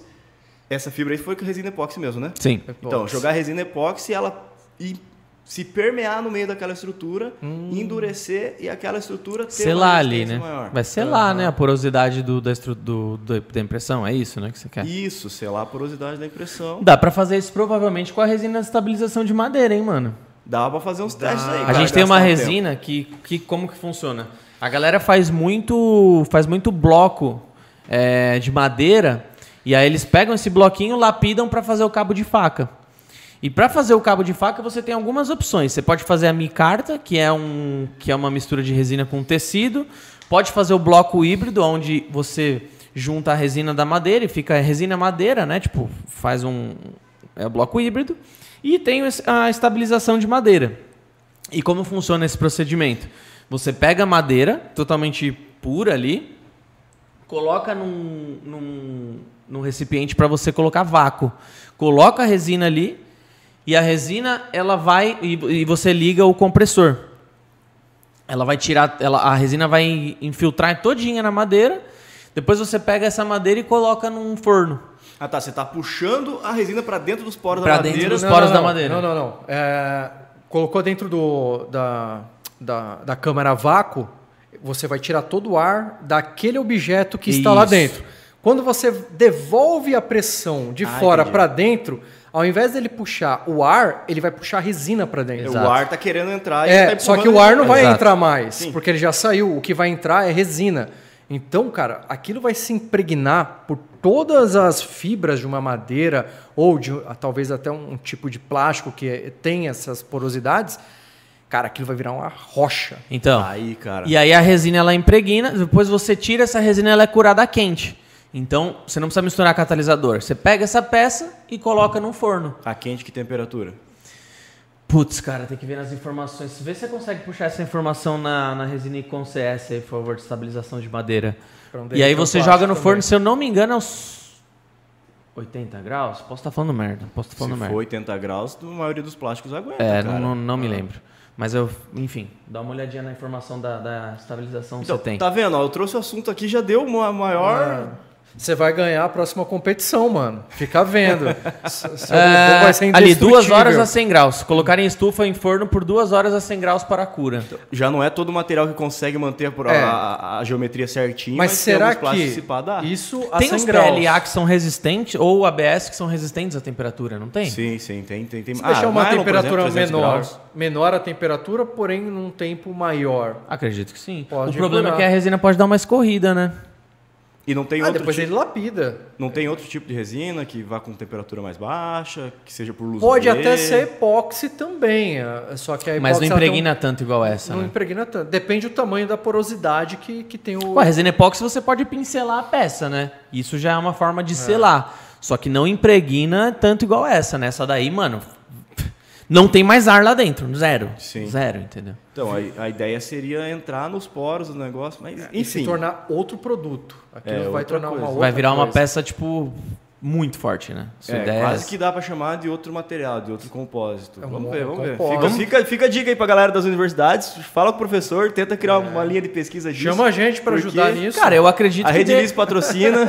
eu acredito que dê para você mexer na composição da, da resina e deixar ela, ela a ponto de curar mais com menos, que- com menos temperatura, eu acho, né? Não manjo da composição dessa resina, não participei da, da, da estrutura dela. Quimicamente falando, eu não sou químico. Não sei Então, nada. então não dá pra você falar Quimicamente quimicamente. falando, mas não é eu. Um químico pode te falar isso. Quimicamente falando, um químico pode falar isso. Se o Clóvis estiver aí no, no, no ao vivo, mano, fala pra gente. Fala pra gente, pra ele dar um toque aí que a gente faz. A gente faz pergunta pra ele que tá no chat, né? É verdade. E. Mano, mas é uma puta ideia isso aí, cara. Eu Vou, vou, vou. A gente tem lá, vou tentar fazer esse teste. Cara, e se vocês já compraram a ideia dos robozinhos de batalha, vamos montar uns kits de fibra de carbono já cortadinho, bonitinho aí, pra vender pra galera montar, ó, cara. Esse robozinho aqui, beleza, você coloca a sua eletrônica no meio, mas aqui você tem uma carcassinha de fibra de carbono decente, porque a galera sofre é pra caramba. Então, a gente tem um kitzinho, tipo, te vai 10 centímetros de carbono, 10 centímetros por 1,30 de largura, né? Então é uma, uma peça relativamente grande. E pouquinho de resina, que é pra fazer uma laminação bem pequenininha ali. Imagino que já já atende essa galera, né? Você acha que seria menor ainda? Lançar uma parada Cara, menor ainda? é, hum, tem muita gente que mora em apartamento, é o meu caso, inclusive, até hoje. Uhum. E não tem como fazer muita coisa mesmo, nem muita sujeira, nem nada. Então, Tá. se você já fala, pô, vou projetar ali um robozinho, uma rampinha, que ele tem a, vai um, um pedaço em nylon, um pedaço, as tampinhas em fibra de carbono de 2 milímetros, 3 milímetros ali. Mas imagina uns kitzinhos desses sendo vendidos, não um, dois, mas. Uma parceria com a Flip Flop, já manda a eletrônica junto, Felipe, depois, do, depois do, do, do que a gente. De quanto a gente falou dos caras aqui, ele. Ô, Felipe, Felipe, Porra, mano. mano. Pô, pelo menos patrocine aqui o podcast agora, né, meu? É, mas não vender um, dois kitzinhos. É claro, vai vender para uma pessoa, duas. Mas escolas comprarem kits maiores para fazer isso em aula, né? Com três. Isso com já acontece bastante. dez. É, eu não sei se uns robô de batalha assim é aula, cara, mas outro tipo de coisa é legal. para estudos, né? Kits para estudos seriam muito legais. Cara, pior que a Muito legal. molecada, depois que eu comecei a postar conteúdo de batalha de robô, tipo, é uma coisa que eu sempre, sempre fiz por hobby, sempre acompanhei e participei das equipes lá em 2014, 2015, 2019. E Mano, aí eu comecei a postar e eu via a molecadinha me encontrando nos eventos. Nossa, mas o seu robô, mas eu quero ver você fazer um robô, mas eu quero batalha de robô, aquele robô lá, não sei o que lá. A molecada parece que gosta desse Você foi nessa cara. Street Bots que teve agora? Na, na- na- nessa. Pô, que animal. Cara, animal, Mas, mas chegou a lutar lá? Mandou não, seu eu robô? fui como convidado da GVS, que são. Os caras são brothers. pra- Aham. Nossa, eles são brothers pra caramba, tipo, de levar o movimento adiante. de- GV. GBS? A GVS. A GVS é uma, é uma equipe de robô? A GVS Combat é a equipe e tem a GVS que faz robôs mesmo, daí industriais, que é do Tomás. Que animal. E ele é fissurado nesses robôs de batalha desde sempre, então ele tá incentivando muito essa parada. Nem sei se eu podia falar, mas enfim. Agora já falou, já. É, cara, bravo demais, bravo demais. A GVS tá ganhando todas, assim, a GVS Combat. Os robôs deles são muito bons. Que animal, mano. E falando, falando do, do, do seu canal, é, como que, que, que- Enfim, voltando lá para a linha do tempo, né? Do, do- da- sua história, em algum momento você criou o canal e criou essa, essa sua loja virtual que você tem hoje. Como que foi essa, essa introdução aí? Como que você criou o seu, o seu canal, criou sua loja virtual, começou a fazer conteúdo? Então, cara, a loja virtual e o canal nasceram meio separados, assim. É, eu até brinco, cara. Em 2009, eu postei meus primeiros vídeos de gameplay no YouTube. Caramba. Em 2010, eu entrei na faculdade. E aí parei. A outra. Pode ser com gás mesmo. Eu penso, pô, talvez se eu... talvez se eu tivesse seguido no gameplay, eu tava com mais grana hoje do que se eu tivesse feito engenharia. Mas E com menos ansiedade, né? É, mesmo ansiedade. aí, cara, é, eu aprendi muita coisa no YouTube. Arduino aprendi no YouTube. Beleza, e depois as faculdades estão começando a ensinar Arduino no currículo, assim, colocar agora, 2016 pra frente, imagino. E eu sentia aquela, aquele ímpeto de caraca, velho, eu preciso pagar de volta. Eu tava, aprendia com os gringos, porque por necessidade fui aprendendo inglês. Aprendia com o gringo, eu pensava, pô, isso aqui não tem em português, eu preciso gravar isso de volta, ensinar isso aqui que eu descobri. Ah, o cara que eu aprendi Arduino lá com ele, ele fez o cursinho de Arduino dele bacana, mas isso aqui que eu aprendi não tem. Seria legal eu gravar os vídeos e colocar de volta. Tanto que tem uns vídeos meu perdido ali de 2014, deu, de que eu fiz um braço robótico com madeira e controle do PlayStation 2, não sei o que lá. Eu gravei e coloquei. Mas de virar a chave mesmo, cara, foi quando eu entendi. Isso veio de um sonho, na moral, mas enfim. Eu entendi que o TikTok ia dar mais espaço para mim. Eu sempre gostei muito de sintetizar a parada, de tentar ser o mais simplório possível na hora de explicar, para explicar para qualquer leigo. Tipo, se eu falar para minha avó, ela vai entender o que eu faço, pelo menos espero que sim. Fala, se eu "Bebedouro falar para entende." qualquer pessoa, ela vai entender o que, que é aquilo. É. E rápido, porque senão dali a pouco a gente entra no Techniquez, é importante termo técnico para explicar exatamente o que, que funciona o negócio. Mas eu percebi que os vídeos curtos eu ia conseguir pelo menos plantar a semente. Antes eu Deixar a tentava pessoa explicar. curiosa, querer É. saber mais. Sim, E- exatamente. E, essa, e esse feeling seu entrou numa, numa fase boa, né? Numa fase em que tá todo mundo procurando coisas rápidas, né? Cara, a sensação que eu tenho é, eu perdi a onda do YouTube ali em 2014, 2015, 2016, que foi quando uma galera estourou fazendo gameplay, estourou Sim, fazendo vários, vários conteúdos, conteúdos mais longos e tal. Questões minhas, sempre Sim. me considerei muito tímido, não tinha, nossa, aquele equipamento ainda e tal. Aí deu 2020, cara, eu percebi, eu percebi o movimento da internet mudando de novo, falei, véi, não vou perder essa chance de novo, não. Ainda muito, muito tímido, mas eu lutei com meus próprios demônios e falei, cara, preciso gravar vídeo, vou aprendendo no meio do caminho, que aprendo, aprendo a pilotar enquanto eu vou, porque isso aqui é mais uma janela que se abriu. Em algum momento, o criador de vídeo curto vai se consolidar e se eu não estiver no meio deles, talvez 10 anos, 8 anos, Ah, igual levou mais do difícil você ganhar um 2016 pra cá. espaço, né? Depois que a galera já conquistou ali as primeiras posições ali. E eu tô sentindo, cara, eu cresci legal no comecinho de 2020 ali no TikTok. Depois o mesmo conteúdo, Já mesmo- deu uma. a qualidade do meu conteúdo até melhorou, porque eu primeira Sim, vez na sim. vida encarei comprar um iPhone, Sim, sim. Que querendo ou não, essa porcaria ainda é meio que É bom pra caralho. sinônimo de qualidade É bom pra caralho. de vídeo. Infelizmente é caro, mas é bom, mano. Depois que você usa iPhone, você não muda mais, velho. Sim, cara, sim.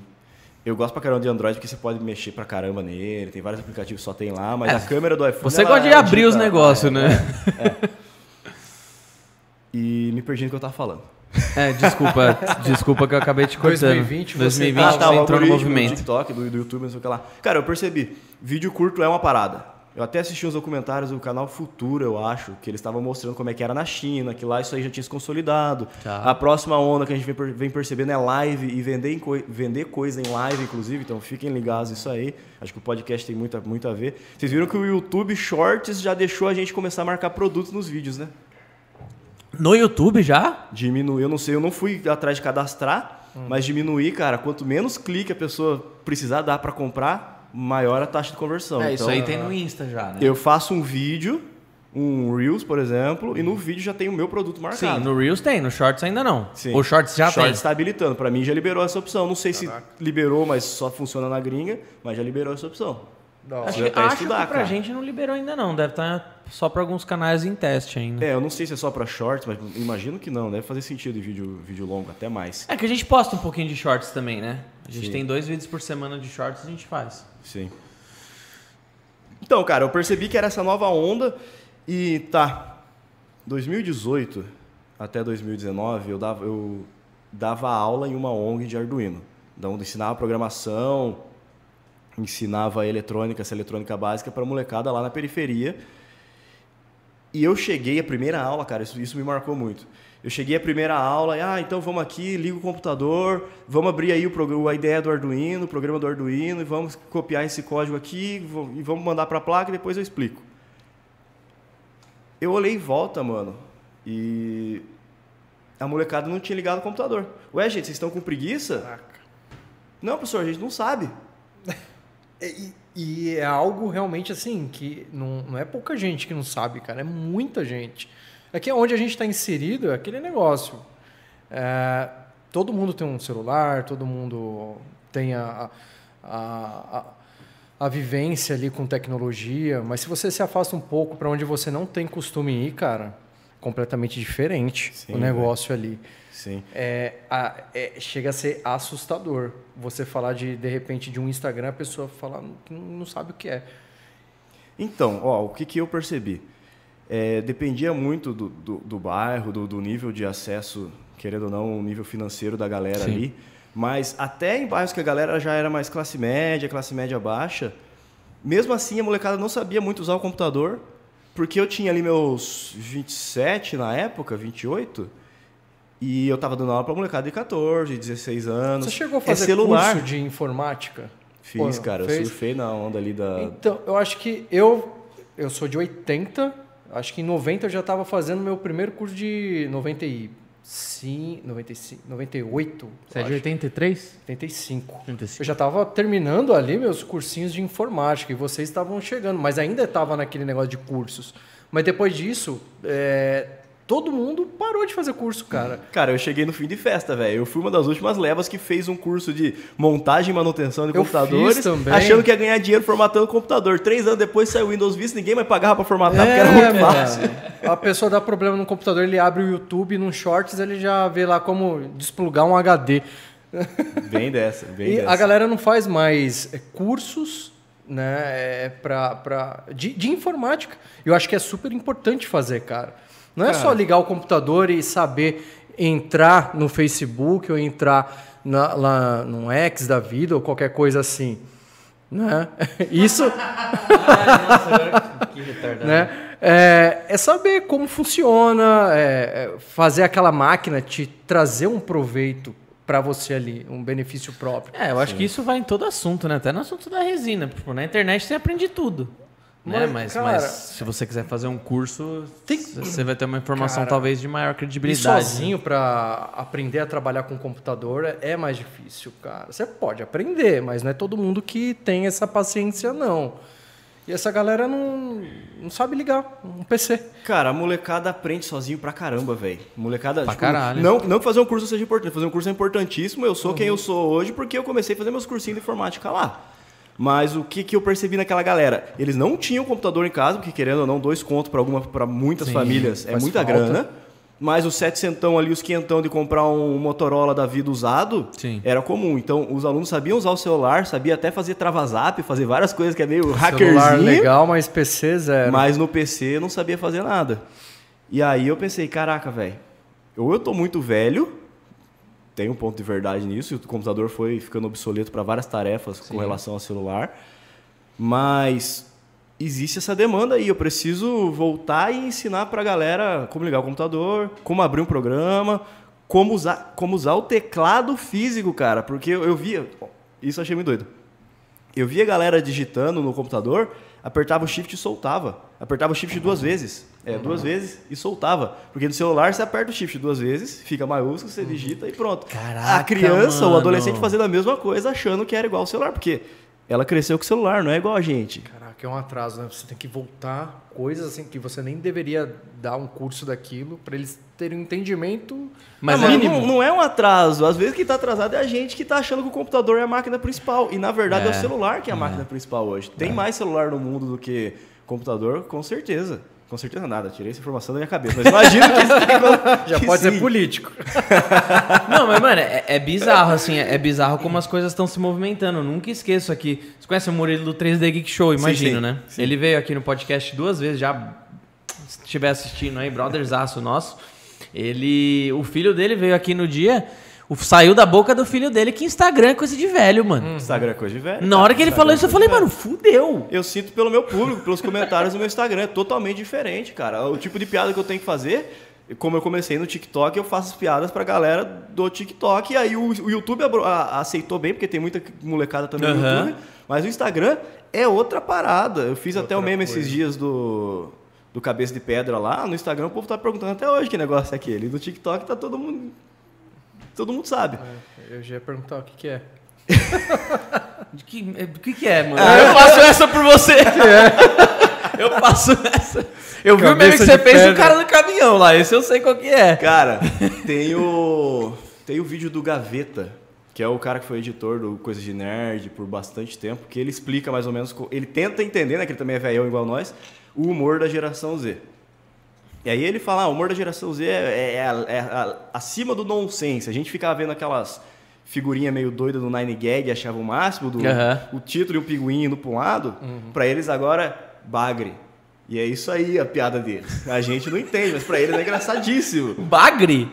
É, mano, eu também não entendo. É. Aparece uma lhama, eles já sabem o que é. Que um- isso, mano? É outro nível. E esse, esse aí do. doido, mano. Foda explicar piada, né? Vamos lá. Mas eu acho engraçadão também. Eu não sou dessa geração. É que você é moleque, É, mano. você é um tiozão que quer ser novinho. Eu tenho 30, velho. Você vai fazer Então. 30 ano que vem. Não, 29, mas... É, então. trintou É, já, já, pô. já tá no bonde, cara. Passou, acho, que é, acho que é 95 pra frente a geração Z. A gente já, ainda já é velho. É, aí, sei lá, se foi aí que começou, mas tem um vídeo de um cara no TikTok que tá com a cabeça de Moai, sabe as, a estátua da Ilha de Pedra? Da Ilha de Páscoa? Ilha Aham. de Pedra. E ele tá de terno e segurando uma taça de vinho e ele só entra no vídeo assim, com uma iluminação toda meio restaurante à luz de vela, mexe no vinho e a- ameaça beber e acaba o vídeo aí. E aí a galera achou isso, porque tinha uma musiquinha de violininho tocando, a galera achou isso o máximo, foi viralizando. Meu Deus, cara. Graças a Deus eu não. Assim, nessa... Meu Deus. não, vou pegar um café. Cara, é, é além do nonsense, tá ligado? E aí depois a gente reclama que o nosso conteúdo de resina não tá mais viralizando, né? Pô, ninguém quer mais ver essa merda de resina. Faz um cabeça de pedra só de resina, cara. É isso aí. Mas aí, você, você criou o canal, a pegada do canal era ser a parada. A parada hum, de, de ensinar ou era, era pra ser uma parada recreativa, assim? Então, ne- nessa época, em 2018, lá, eu dava aula pra molecada ainda. Por mais que eles gostassem de mim, me achassem um bom professor, não sei o que lá, eu perdia muito aluno pra gameplay de Free Fire durante a aula, velho. Caraca. Tipo, ó, aqui a explicação, beleza, tava de boa, mas agora vai lá faz seu circuito. O aluno fazia o circuitinho correndo, montava ali, funcionava, às vezes dava aquele migué e tava lá vendo gameplay de Free Fire. Ia no, no recreio, cara, nada contra Free Fire, pelo amor de Deus, eu acho que é um jogo muito da hora. Sou ruim nele, mas acho, acho muito da hora. É, achava que eu era bom porque eu ia jogar com. Entrava, começava a matar todo mundo, descobri que as primeiras fases é bot e você pensa que você era bonzão. Mano, eu, eu acho que eu nunca vi a cara direito desse jogo, mano. Eu nem quero. Cara, é um? FPS, um joguinho de tiro, a molecada tá viciada. Cara, era um intervalo, a piazada catava o celular, ficava jogando Free, Free Fire. Não, mas vamos, vamos, professor, mas peraí, eu tô jogando aqui a partida, preciso terminar a partida pra ir pra aula. Eu pensei, cara, não dá pra lutar contra o celular. Não, Não dá, adianta né? mais eu ser o professor e falar, todo mundo desliga o celular e lá. Não, Pode crer. tem que ter- eu tenho que estar lá. Na época, não tinha vídeo curto ainda, lá, lá, lá, eu comecei a gravar videoaulas. Pô, o aluno... Videoaula bem técnica mesmo. Uma parada bem técnica. É. Ah, não, eu já tentava ser lúdico, mas não tinha acertado o ponto ainda. Eu tava Tá. refinando o negócio. É, aí eu gravei as videoaulas assim, YouTube padrão, 10 minutos, 20 minutos. Isso aqui é o Arduino, isso aqui é energia elétrica, o, o, o elétron é como se fosse um corredor que ele quer correr só por metais, lá, lá, tentava ser lúdico o negócio. Tem como fazer essa aula pra gente aqui, mano? Tipo, um dia, marcar um dia pra você. Eu quero saber o que é um Arduino, mano. Que até hoje eu não sei explicar direito o que que é, mano. Fazer, eu vou fazer. Eu, eu libero as aulas lá de volta, mas... Vamos fazer, faz um workshop aí pra nós. Só que, cara, na, fazendo aquelas aulas eu percebi que pra estar na internet você tem que falar muito empolgado, velho. Eu tinha que criar um personagem. Eu não, eu não podia ser o cara que falava assim. E então, pessoal, boa noite. Esse aqui é o Arduino. E na aula de hoje a gente vai aprender como o Arduino é importante. Não dá. tá Já ligado? era. Não dá. O cara sai em 3 segundos. Só que aí se eu tentava fazer um vídeo de 20 minutos falando rápido pra caramba, como se eu tivesse uma maior cidade do mundo, não rolava. Porque eu me cansava demais, eu acabava atropelando muito conteúdo. E aí, cara, coincidiu, várias, pulando várias partes da história aí, surgiu o TikTok e eu falei, mano, eu comecei a gostar do negócio, eu, eu, eu ainda tenho um pouco desse senso de humor mais, mais jovem. Nossa, sou jovem, né? e eu comecei a gostar e o algoritmo meio que foi me incentivando a produzir alguma coisa. porque Produziu o que você tava. que você já, já, já queria fazer. tem todo o negócio de fazer dueto, então eu vi um vídeo, não é mais só comentar, agora você tem que duetar aquele vídeo, tem que dar uma resposta àquele vídeo, tem todo esse negócio aí que vai mesmo te incentivando a criar conteúdo.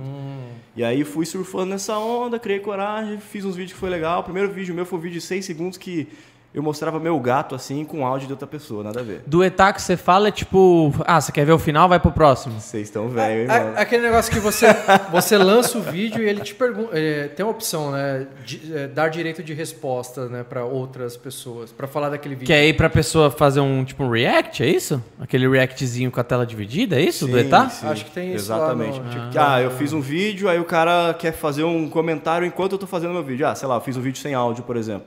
Só imprimindo uma coisa em 3D. Aí vai um cara lá, isso é muito comum da galera fazer pra surfar no- em vídeo viral, né? Vai um cara lá e dueta. Então aparece do lado da tela o meu vídeo, do outro lado ele vai gravando enquanto o vídeo vai tocando e vai comentando em cima, por um Aham. minuto, por tempo do vídeo ali. Isso é um dueto. Então, ter essa opção no algoritmo, e agora o TikTok começou com isso, todos os algoritmos estão correndo atrás, incentiva muito qualquer um gravar vídeo. Porque eles querem que qualquer um grave vídeo. Só faz o vídeo passando na tela esquerda ali e você mostrando sua cara, né? Não, mas aí você não mostra a cara, você faz uma piada em cima, você fala alguma coisa. Não, eu vejo uns, uns caras que ficam só assim. é, não- ele não faz nem o comentário do vídeo. Ele fica. O vídeo Só fica fica rodando. Isso! Ele fica. Então, é porque essa galera entendeu o algoritmo, mas não, que não se deu ao trabalho de fazer conteúdo. Ela só. Nada contra, tá ligado? Se funciona, sim, São funciona. só as expressões da pessoa do tipo, ah, o, o cachorrinho ali caiu, ele.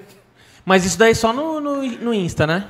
Isso aí não tem no. Agora no TikTok, No você falou TikTok, também. TikTok, eu É, não no sei se TikTok. como é que tá nos outros, cara. No, no, mas YouTube, todo- acho que todos não eles estão implementando, Tá. porque viram que funciona. Ou então. ah, o Vamos fazer um negócio desses aí, mano? Hein, Gui? Vamos fazer essas paradas aí? Eu queria dançar Nem no tava ouvindo. TikTok. Não, tô, Tá. eu tô treinando já. Cara, pior que funciona, porque. Tô treinando.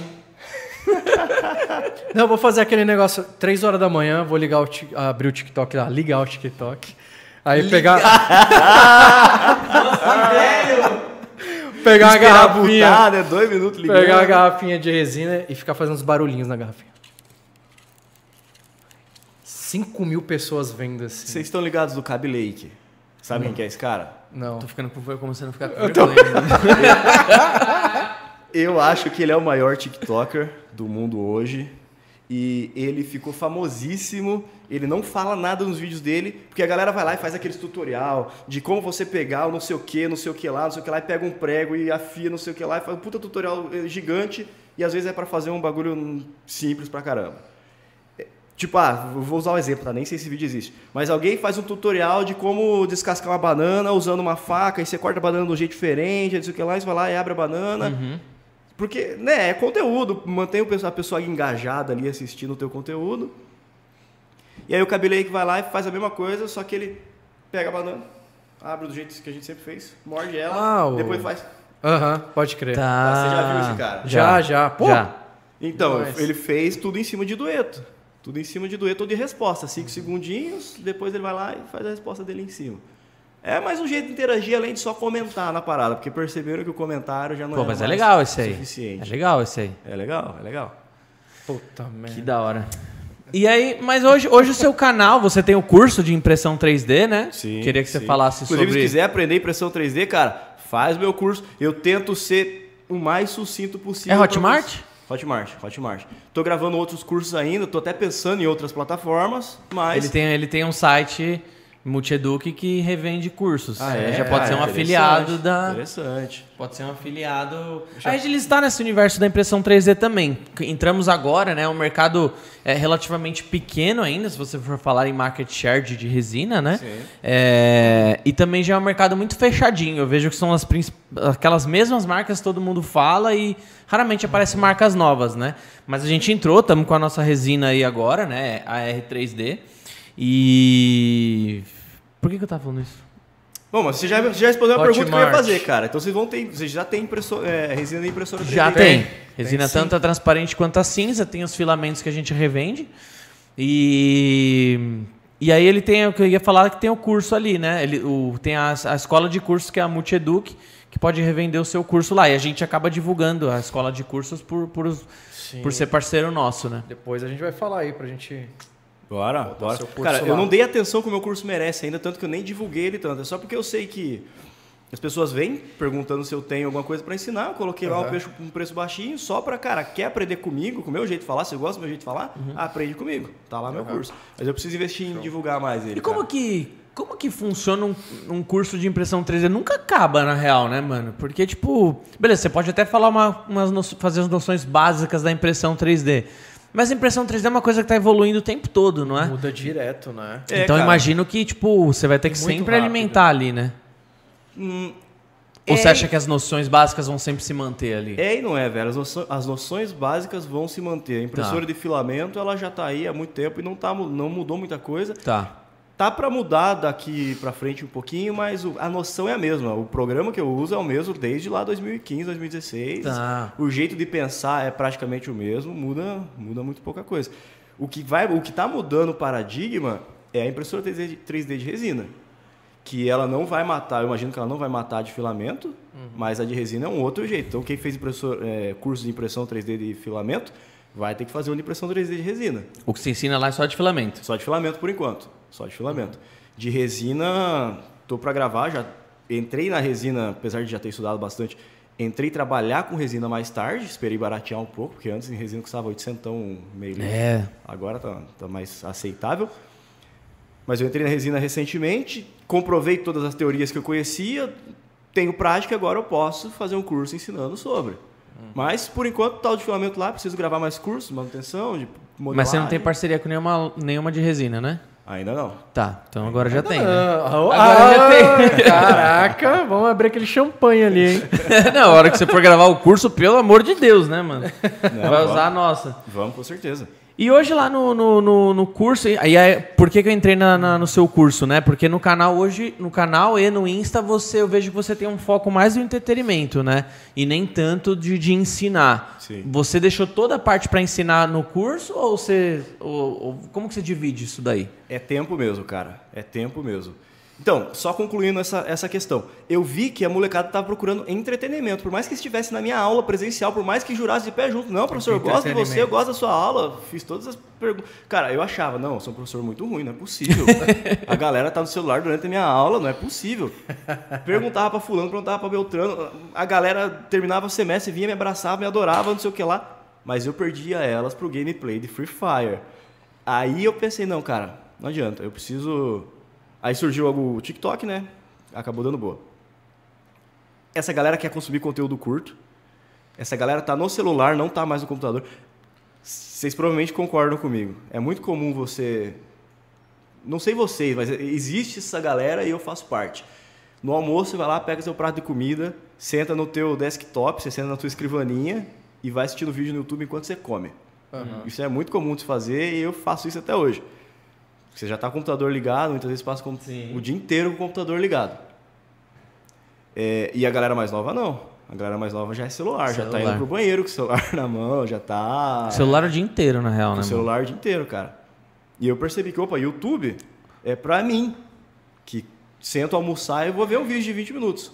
Essa galera com o celular o dia inteiro na mão, tá trocando ideia no WhatsApp, aí, aí tá vendo um pouquinho de YouTube, aí tá fazendo outra coisa, aí ela esqueceu o que, tá- que que ela tava vendo no YouTube.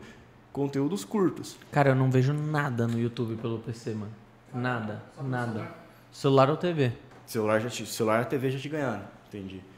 Então, eu percebi que eu tinha que estar no celular, que não tinha como. Eu percebi que eu tinha que ser mais o, o, o mais entretenimento possível. Tem um, tem um termo para isso que é entreteducation, ou entreteducação, que você tem que entreter e ensinar alguma coisa, não tem como. Tá.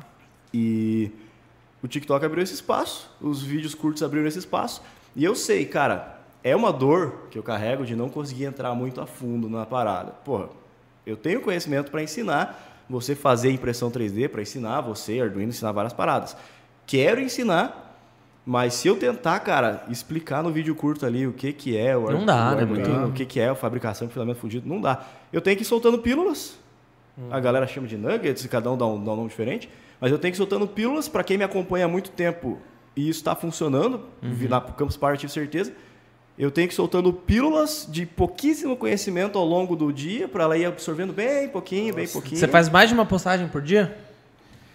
Se você quer crescer, você tem que fazer. Mas No eu agora Insta? tô cansado, tô dando tempo. Tá sozinho, tem que arrumar sozinho, cara. gente pra fazer junto, né?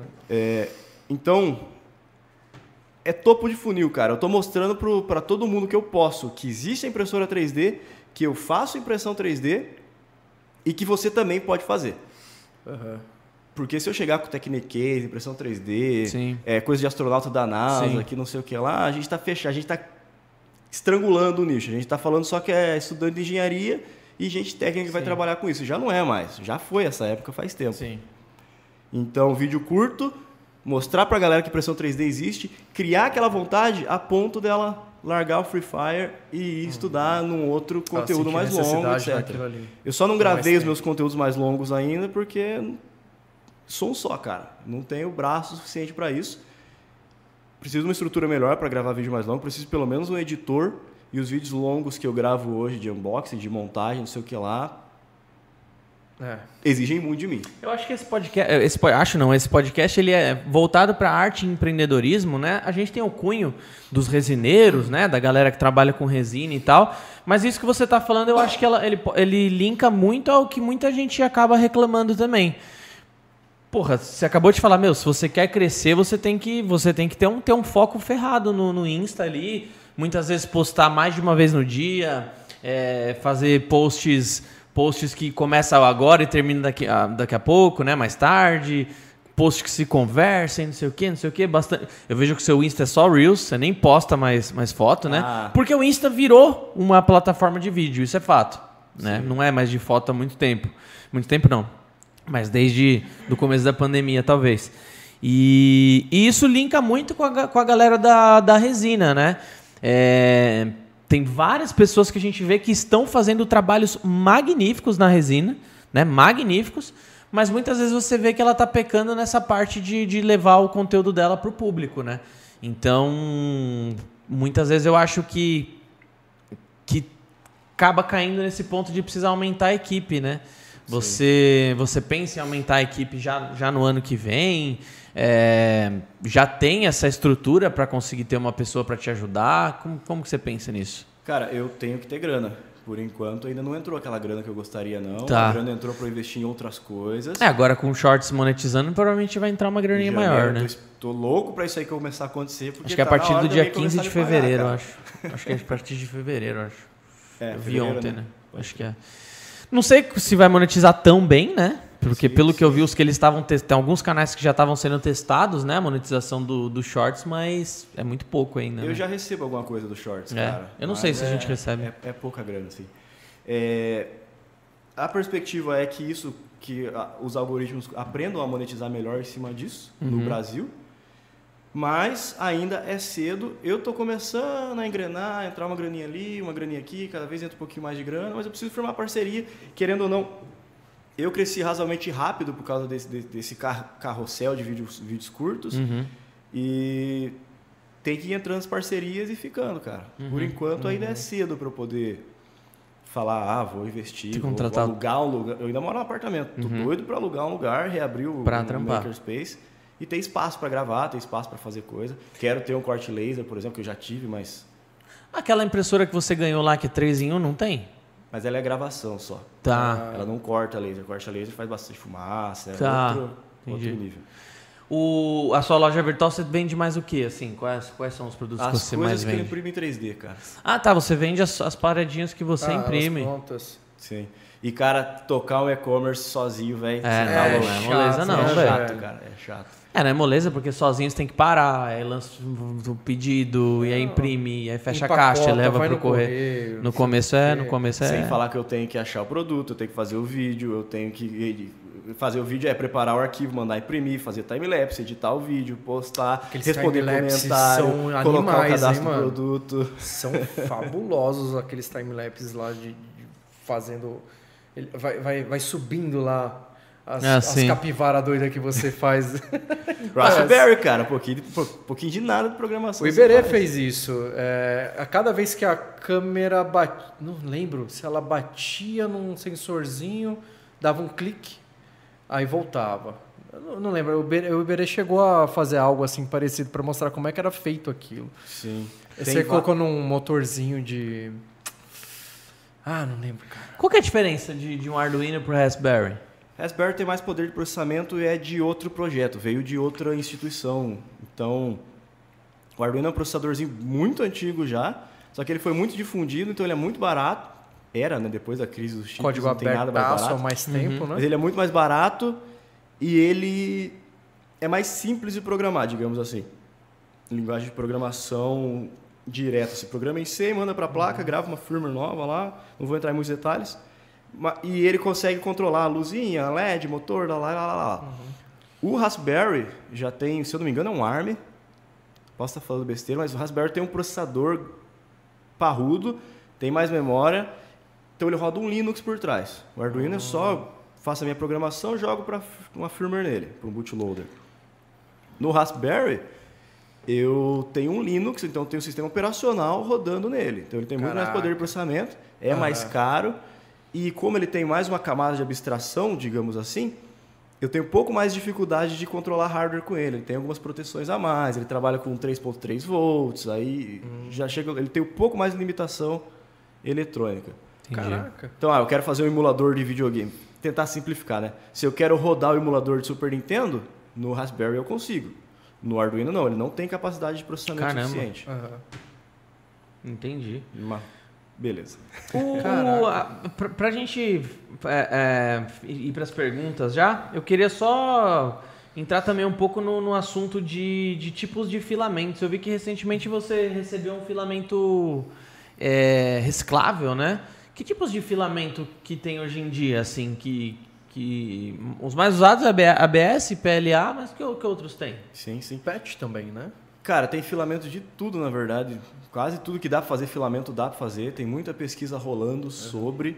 Tem muito filamento aí que eu nem sei direito, mas sei que vai chegar. Porque, cara, vocês trabalham com, com polímero, vocês entendem isso. O plástico ele aceita muito muito blend ali no meio. Aham. Então, o básico é PLA e ABS. Aí tem PETG também, que PETG chegou mais novo, porque a ABS galera pegar a própria garrafinha de PET, tirar um fio dela Sim, e passa por um cabeçotezinho ali que vai derreter e já sai um fiozinho direto para exatamente. para impressora. Não é tão fácil imprimir quanto esse- com esse patch aí, eu até fiz vários vídeos a respeito.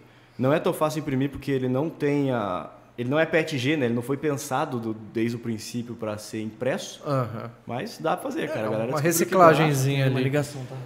A galera Beleza. descobriu que dá pra fazer filamento de garrafa PET e tá moendo. O cara que pega uma garrafa, tira um fiozinho, imprime outra garrafa, né? A e galera, joga fora. a galera me pede muito pra fazer isso, velho. sério? Me pede muito pra fazer. Tô pensando ainda se vai ser uma boa fazer isso ou se é bom não dar o exemplo.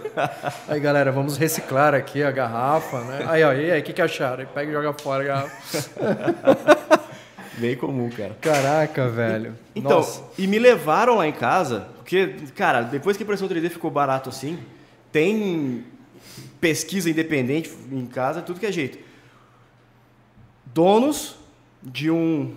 Mentira, funcionários de uma empresa de plástico conseguiu pegar. conseguiu juntar e lavar pote de shampoo, que é de polietileno, triturou isso, passou na máquina e fez filamento. Conseguiu fazer o filamento disso. Aham. Ficou bom pra impressão. Não ficou. Não ficou bom? Ainda. Ele fez o filamento, mas não ficou bom. É, tipo, é teste. Aham. Tá lá comigo.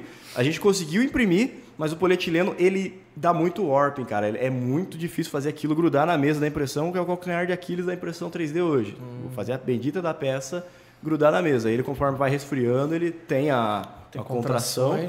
E nessa contração ele vai se perdendo. Aham.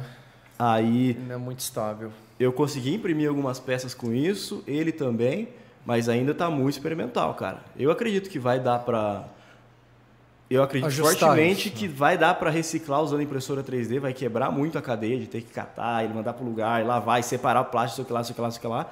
Eu acho que vai dar para fazer, Legal. mas tem que ser mais pesquisado ainda, a galera tem que testar mais. Essa galera que o Betão até colocou aqui, eu queria perguntar isso também, de, dessas impressoras de alimentos. Você já chegou a ver? Já, cara, se chegar, você já chegou a ver. Mas. Você não sabe? Deixa ele responder, velho. Ah, o cara é da área, né, velho? Se eu que não sou da área já vi, imagina, ele ali já. já a de imprime. chocolate mais clássica, né, que eu acho que a, eu acho que a Creality chegou a lançar um cabeçote que você só vai lá e troca da sua impressora e ela começa a Ah, imprimir. não precisa ser uma impressora especial, você só troca o cabeçote para não ter contato com, com a resina que passou por ali, né? Cara, vamos lá. Isso tem que deixar claro. Impressora 3D é um braço robótico com uma cola quente na ponta, velho. A galera que é da impressão 3D, mais, mais aí fica puta comigo de eu falar isso. Mas é. É igual a canetinha, um agora que sistema- você vai lá e. É um sistema de deposição de material Uhum. em cima de uma máquina CNC, de um sistema com de um controle numérico Uhum. computadorizado. É, qualquer máquina cartesiana que tenha XYZ, se você depois colocar algo de deposição de material, vai funcionar com softwares de impressão 3D hoje. Essa de chocolate, por exemplo, em vez de ser dois roletes né, empurrando o filamento, é um cilindro com, com êmbolo ali empurrando, e esse, esse êmbolo é controlado por um. Vamos, vamos inventar, tá? Por um Arduino, por um processador. E aí fala, ó, para cada tanto de movimento, você tem que depositar tanto de material. Para construção civil, para alimento, Órgãos. para bi, para órgão. Cara, é. a mesma inteligência, velho. Só muda, claro, aí cada material tem as suas características, vai ter que fazer um software específico para aquele material, mas é muito parecido. Você já tem resina pra DNA com DNA já, pra gente imprimir uns órgãos aí e vender? Ô, mano, nem brinca, porque eu tava na campus, já tinha lá uma Ender 3, a empresa hackeou, a Ender 3 trocou o cabeçote para um cabeçote de que eles fizeram lá e eles estão depositando colágeno, célula, se eu não me engano, veio de, de- de cultivo de células humanas, depositando num polímero e criando colágeno para vender depois. Meu Deus. Totalmente biocompatível, porque o negócio é não foi extraído de porco, não foi extraído de nada disso. Assim, Caraca, mano. numa Ender, modificaram a impressora. As máquinas CNC, elas existem faz muito tempo, cara. As patentes de impressão 3D, as primeiras, são de décadas, Décadas atrás. atrás. Só que a gente não tinha poder de processamento, Uhum. em casa pelo menos, para fazer o cálculo da rota que o cabeçote da impressora 3D tinha que seguir. Agora a gente Isso é tem. incrível, Agora né? nosso notebook consegue fazer isso. Animal. Essa foi a revolução. Sem falar no movimento do Reprep, no movimento Maker, que aí acho que fica para um outro episódio do podcast, porque Aham. É, teve essa troca de paradigma também, do entre patentear uma parada, porque eu gastei pra caramba em pesquisar, e, pô, já aprendi quase tudo na internet, eu vou só colocar o conteúdo na internet de volta e pronto, não tem porquê. O investimento para tentar descobrir algo novo não foi tão grande mais. Tem essa rece- é uma, é uma, espécie de reciclagem, né? É, tipo isso. O, as, as paradinhas que você vende, você dá acabamento ou você só, você só entrega ali, ele impresso? Você lixa, pinta? Eu deixo online, tá, tá pausado para manutenção agora, mas eu deixo online um serviço que se você quiser imprimir comigo, você entra no meu site, manda a peça, paga, e eu só imprimo e mando para você com suporte e tudo. Mas o que eu vendo na Shopee, nos, no- nos e-commerces, que são peças que eu anuncio já para decoração, aí eu dou acabamento. Mas eu não curto, a- eu não curto a ideia de eu, Everton, sozinho, pintar a peça. Cara, Ah. eu não vou ter lucro nenhum daí se eu tiver que imprimir uma capivara e pintar o olhinho e pintar o shortinho Só dela, não sei o tempo que lá. Você vai gastar ali, não, às vezes não compensa. Você tem tantas outras coisas pra fazer, né, cara? Se fosse só isso, sua vida, Não, é sim. uma coisa, mas não é. Sim. Que aí, aí começa a virar. Tá, a impressão 3D é meio artesanal ainda. Mas aí vira artesanato raiz, pintar, fazer aerografia. É da hora. Eu acho animal a galera que faz isso. Mas pra mim, que quero vender peças, o meu métier é, é impressão 3D, não é. Eu não sou artista plástico, não, não tenho muito dedo para ficar pintando peça. Se eu quiser fazer isso, eu vou levar muito tempo, não vou ter um lucro legal.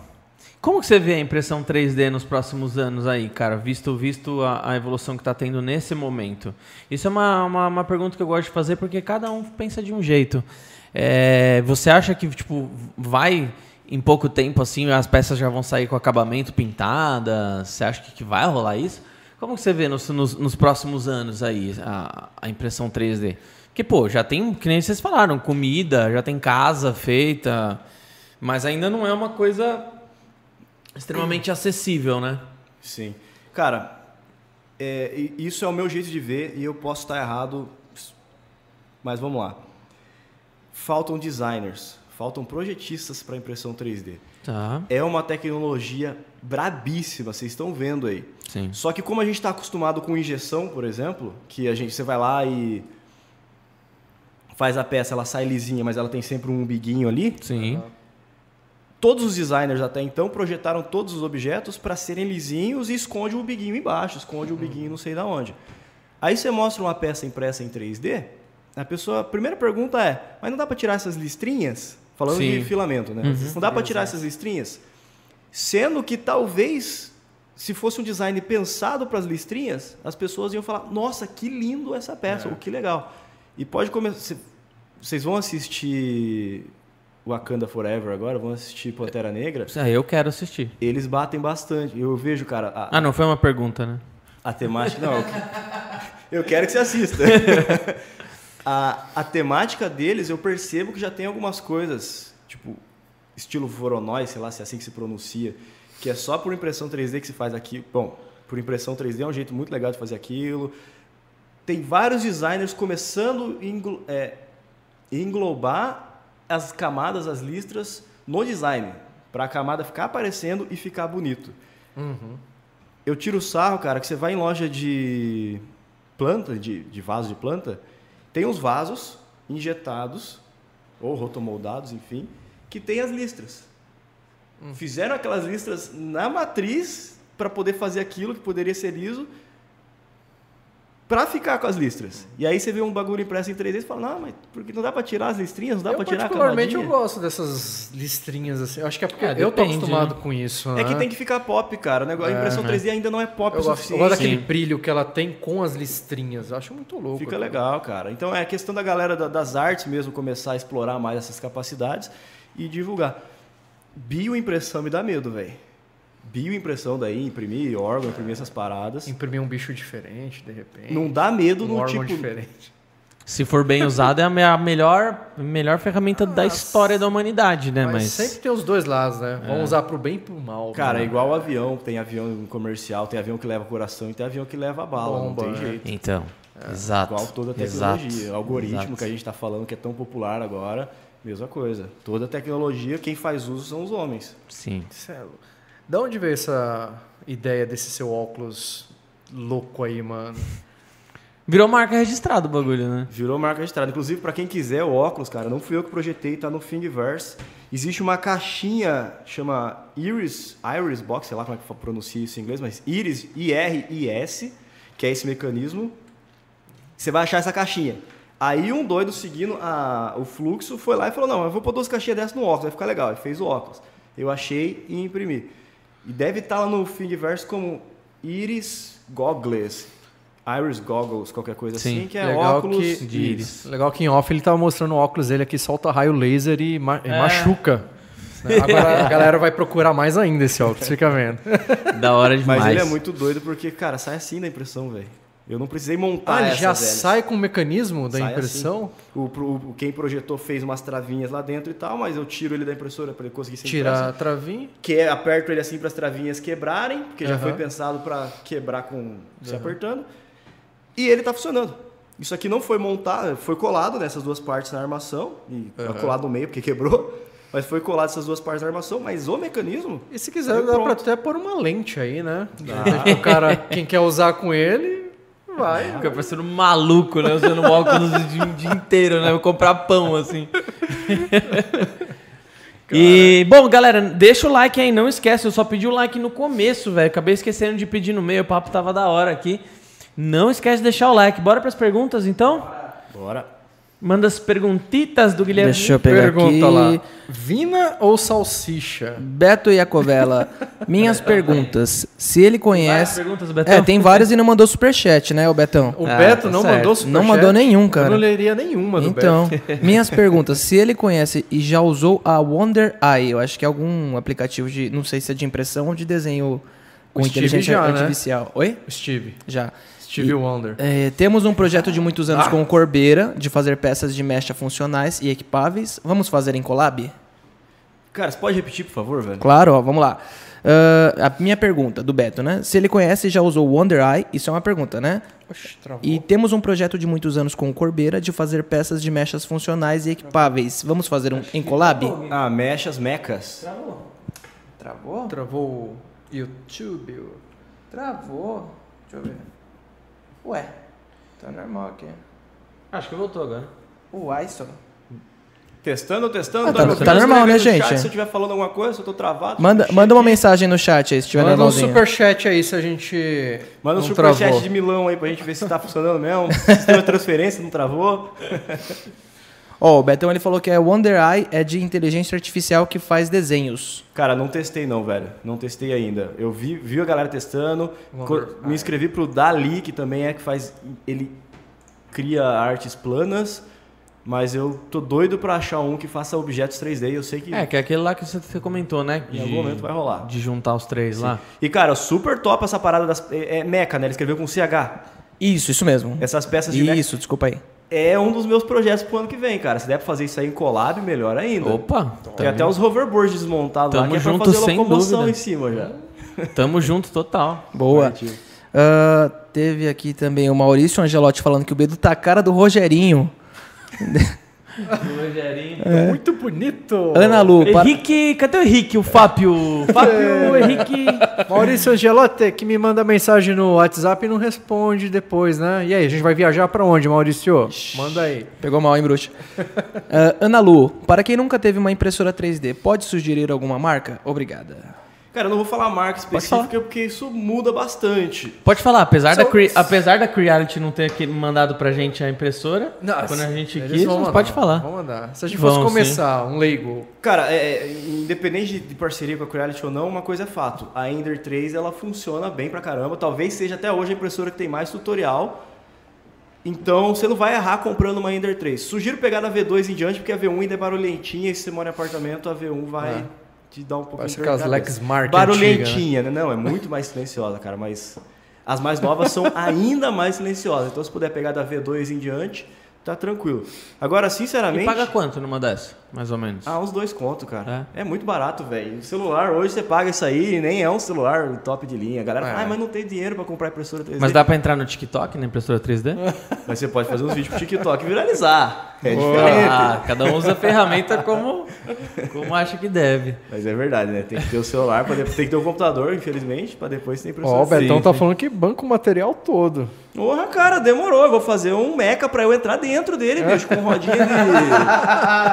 Mecha Vai fazer o Optimus Prime, velho. Vai fazer um Freezer. Começa do óculos, vai crescendo, vira um capacete, tá ligado? Eu, eu tô andando Da onde nele. ali em Curitiba? Eu moro no centro hoje, cara. Eu moro no AP lá Vai, lado fala o endereço aí, né? Fala seu endereço aí pra Bora galera. ali na. V... Avenida Batel. Ele tá bem ali. Bom, tem é, essa pergunta que você respondeu, acho que vai de encontro com a do Marcos Vinícius. Tô a fim de comprar uma impressora 3D, aquelas mais baratas. Será que compensa? Cara, é... Tem aquelas baratas da China, a net, da vida, essas aí é meio porcaria, né? Então, hum, não dá pra falar que é porcaria, cara. Tá, vamos lá. Quase toda impressora 3D tem uma firmware única dentro dela que veio do movimento RepRap open- source, pouca gente fala disso, chama Marlin.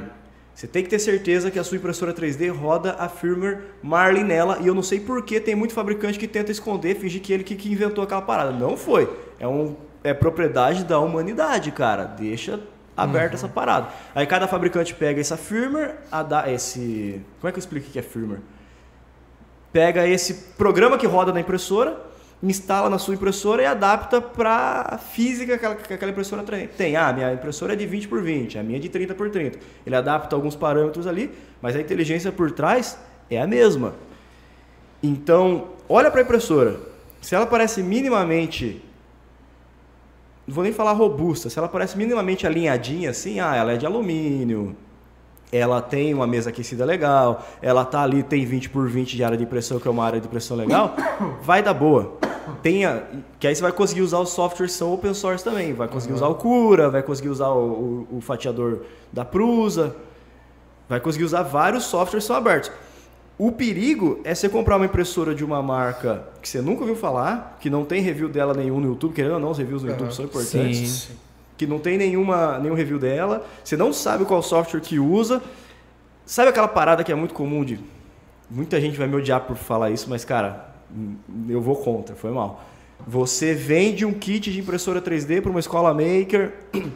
E aí é aquela marca própria e você usa um software que você inventou e você mascarou um monte de coisa que era software livre e vende como um kit e prende o cliente a você. Aham. Isso é um modelo de negócio antigo, irmão. Para algumas máquinas ainda funciona, mas hoje em dia com o movimento open source, você tá meio lascado.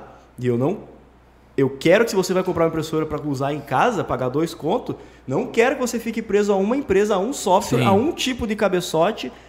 Não, vai no open source, compra no open source. Então, qualquer uma que seja de alumínio ali, de perfil de alumínio, que tenha um bico padrão, eu vou falar o E3D V6, mas isso aí já está até meio ultrapassado, que seja muito parecido com o que se consegue achar na internet, tá tranquilo. Pesquisa assim, ó, faz assim, acha a impressora e pesquisa lá na internet. É, bico aquecido e o modelo da impressora. Se você achar para comprar, pode comprar a impressora que tá de boa. Agora, se você achar e tá 900 reais, que é um modelo de negócio meio perigoso, fuja. É para custar 10 um bico de impressora 3D, cara. Não é para custar 900 reais porque só eu vendo aquele negócio. Tá. Isso já foi. Ótimo. Show. É, essas perguntas eram as que tinham aqui. Aí o Beto também ele comentou: vamos fazer as peças com fibra, resina, a gente banca o material, assim mesmo que a gente quer, né? Ele quer gigantão. Ah, fala o endereço também para o pessoal mandar mangas e animais mortos por morte natural. Boa, fala Meu. Deus do céu. Deus me livre. Bom, acho que é isso. Então, mano, aproveita esse finalzinho aí pra, pra vender o teu peixe aí, vender sua impressão. Pode falar suas redes, pode falar o que que você quer que divulgue aí. Fica à vontade, ah, o espaço é teu aí. Boa, boa. Bom, gente, primeiro, obrigado pela oportunidade. Que Foi isso, a gente que muito legal pelo primeiro podcast com vocês. Acho que a gente tem bastante coisa para conversar em off aqui depois. Sim. Bastante projetos para tirar do papel. Mas me sigam nas redes sociais. Qualquer rede social você vai me achar como o, tem o artigo antes, o robô cigano. Me sigam lá. Me ajuda comprando na minha lojinha da Shopee, que apesar de todos os pesares, eu ainda vendo coisa lá na Shopee, isso é importante para poder levantar uma grana, contratar um Sim. editor, etc e tal. E se quer aprender impressão 3D com o meu jeito de falar, cara, se gosta do meu jeito de falar, se gosta de alguém que explica os negócios rápido, sem muita firula, toda rede social minha tem um link na minha bio pro meu curso de impressão 3D. 197 reais. Vai rolar uma promoção na Black Friday agora. Baratíssimo. Eu te garanto, cara, você vai economizar muito mais dinheiro em filamento imprimindo certo desde o começo do que tendo que gastar com filamento porque errou e teve que mandar calibrar a impressora, não sei o que lá. Eu te ensino todo esse básico muito rápido e não tem erro. Tamo junto. Você vai vir pro nosso nossa batalha de robô aí? Venho. Vai, vai lógico ser em vem. fevereiro? É, vai ser 15 de fevereiro, né? Você tinha falado? Boa. Não, não, não. É, eu prefiro não confirmar a data, mas acho que é janeiro. Por aí, cara. né? Por aí. Isso. Por aí. Janeiro? Por aí. Por aí, a gente vai, vai, vai trazer informações. Vai ser divulgado. Pra quem não sabe, Boa. a gente tá patrocinando a Street Bots. Pra quem acompanhou o podcast lá com o pessoal da Tamando Tech e o Rato Borrachudo, estamos patrocinando uma luta de robôs aí, que vai rolar um campeonato que foi bem da hora a primeira edição e a segunda promete bastante também. Não rolou por conta das manifestações que tiveram, que ficaram bem no dia ali e tal, mas já tá, já tá reajustando uma nova, uma nova data. Inclusive, Beleza? um salve pra Tamando Tech e o robô Chavinha que é revanche, hein? Ah, Você você perdeu deles? Perdi deles. põe uma Da hora. chavinha, põe uma chavinha de verdade como arma do robô e ela entortou no meio da batalha. Óbvio, né? Mas... Aí eu perdi. Da hora. Pessoal, muito obrigado então todo mundo que assistiu. Deixa o like, não esquece, se você não deixou ainda, deixa o like agora. Segue lá o Everton em todas as redes sociais. Tá, tá aqui na descrição, inclusive, né? O arroba dele, tudo. Já aproveita pra dar essa moral lá. Na moral, vai, segue ele lá, né? Como Na que é que moral. você fala? Segue a gente aí, na moral, não custa Na nada. moral, Tamo junto. Tamo junto, galera.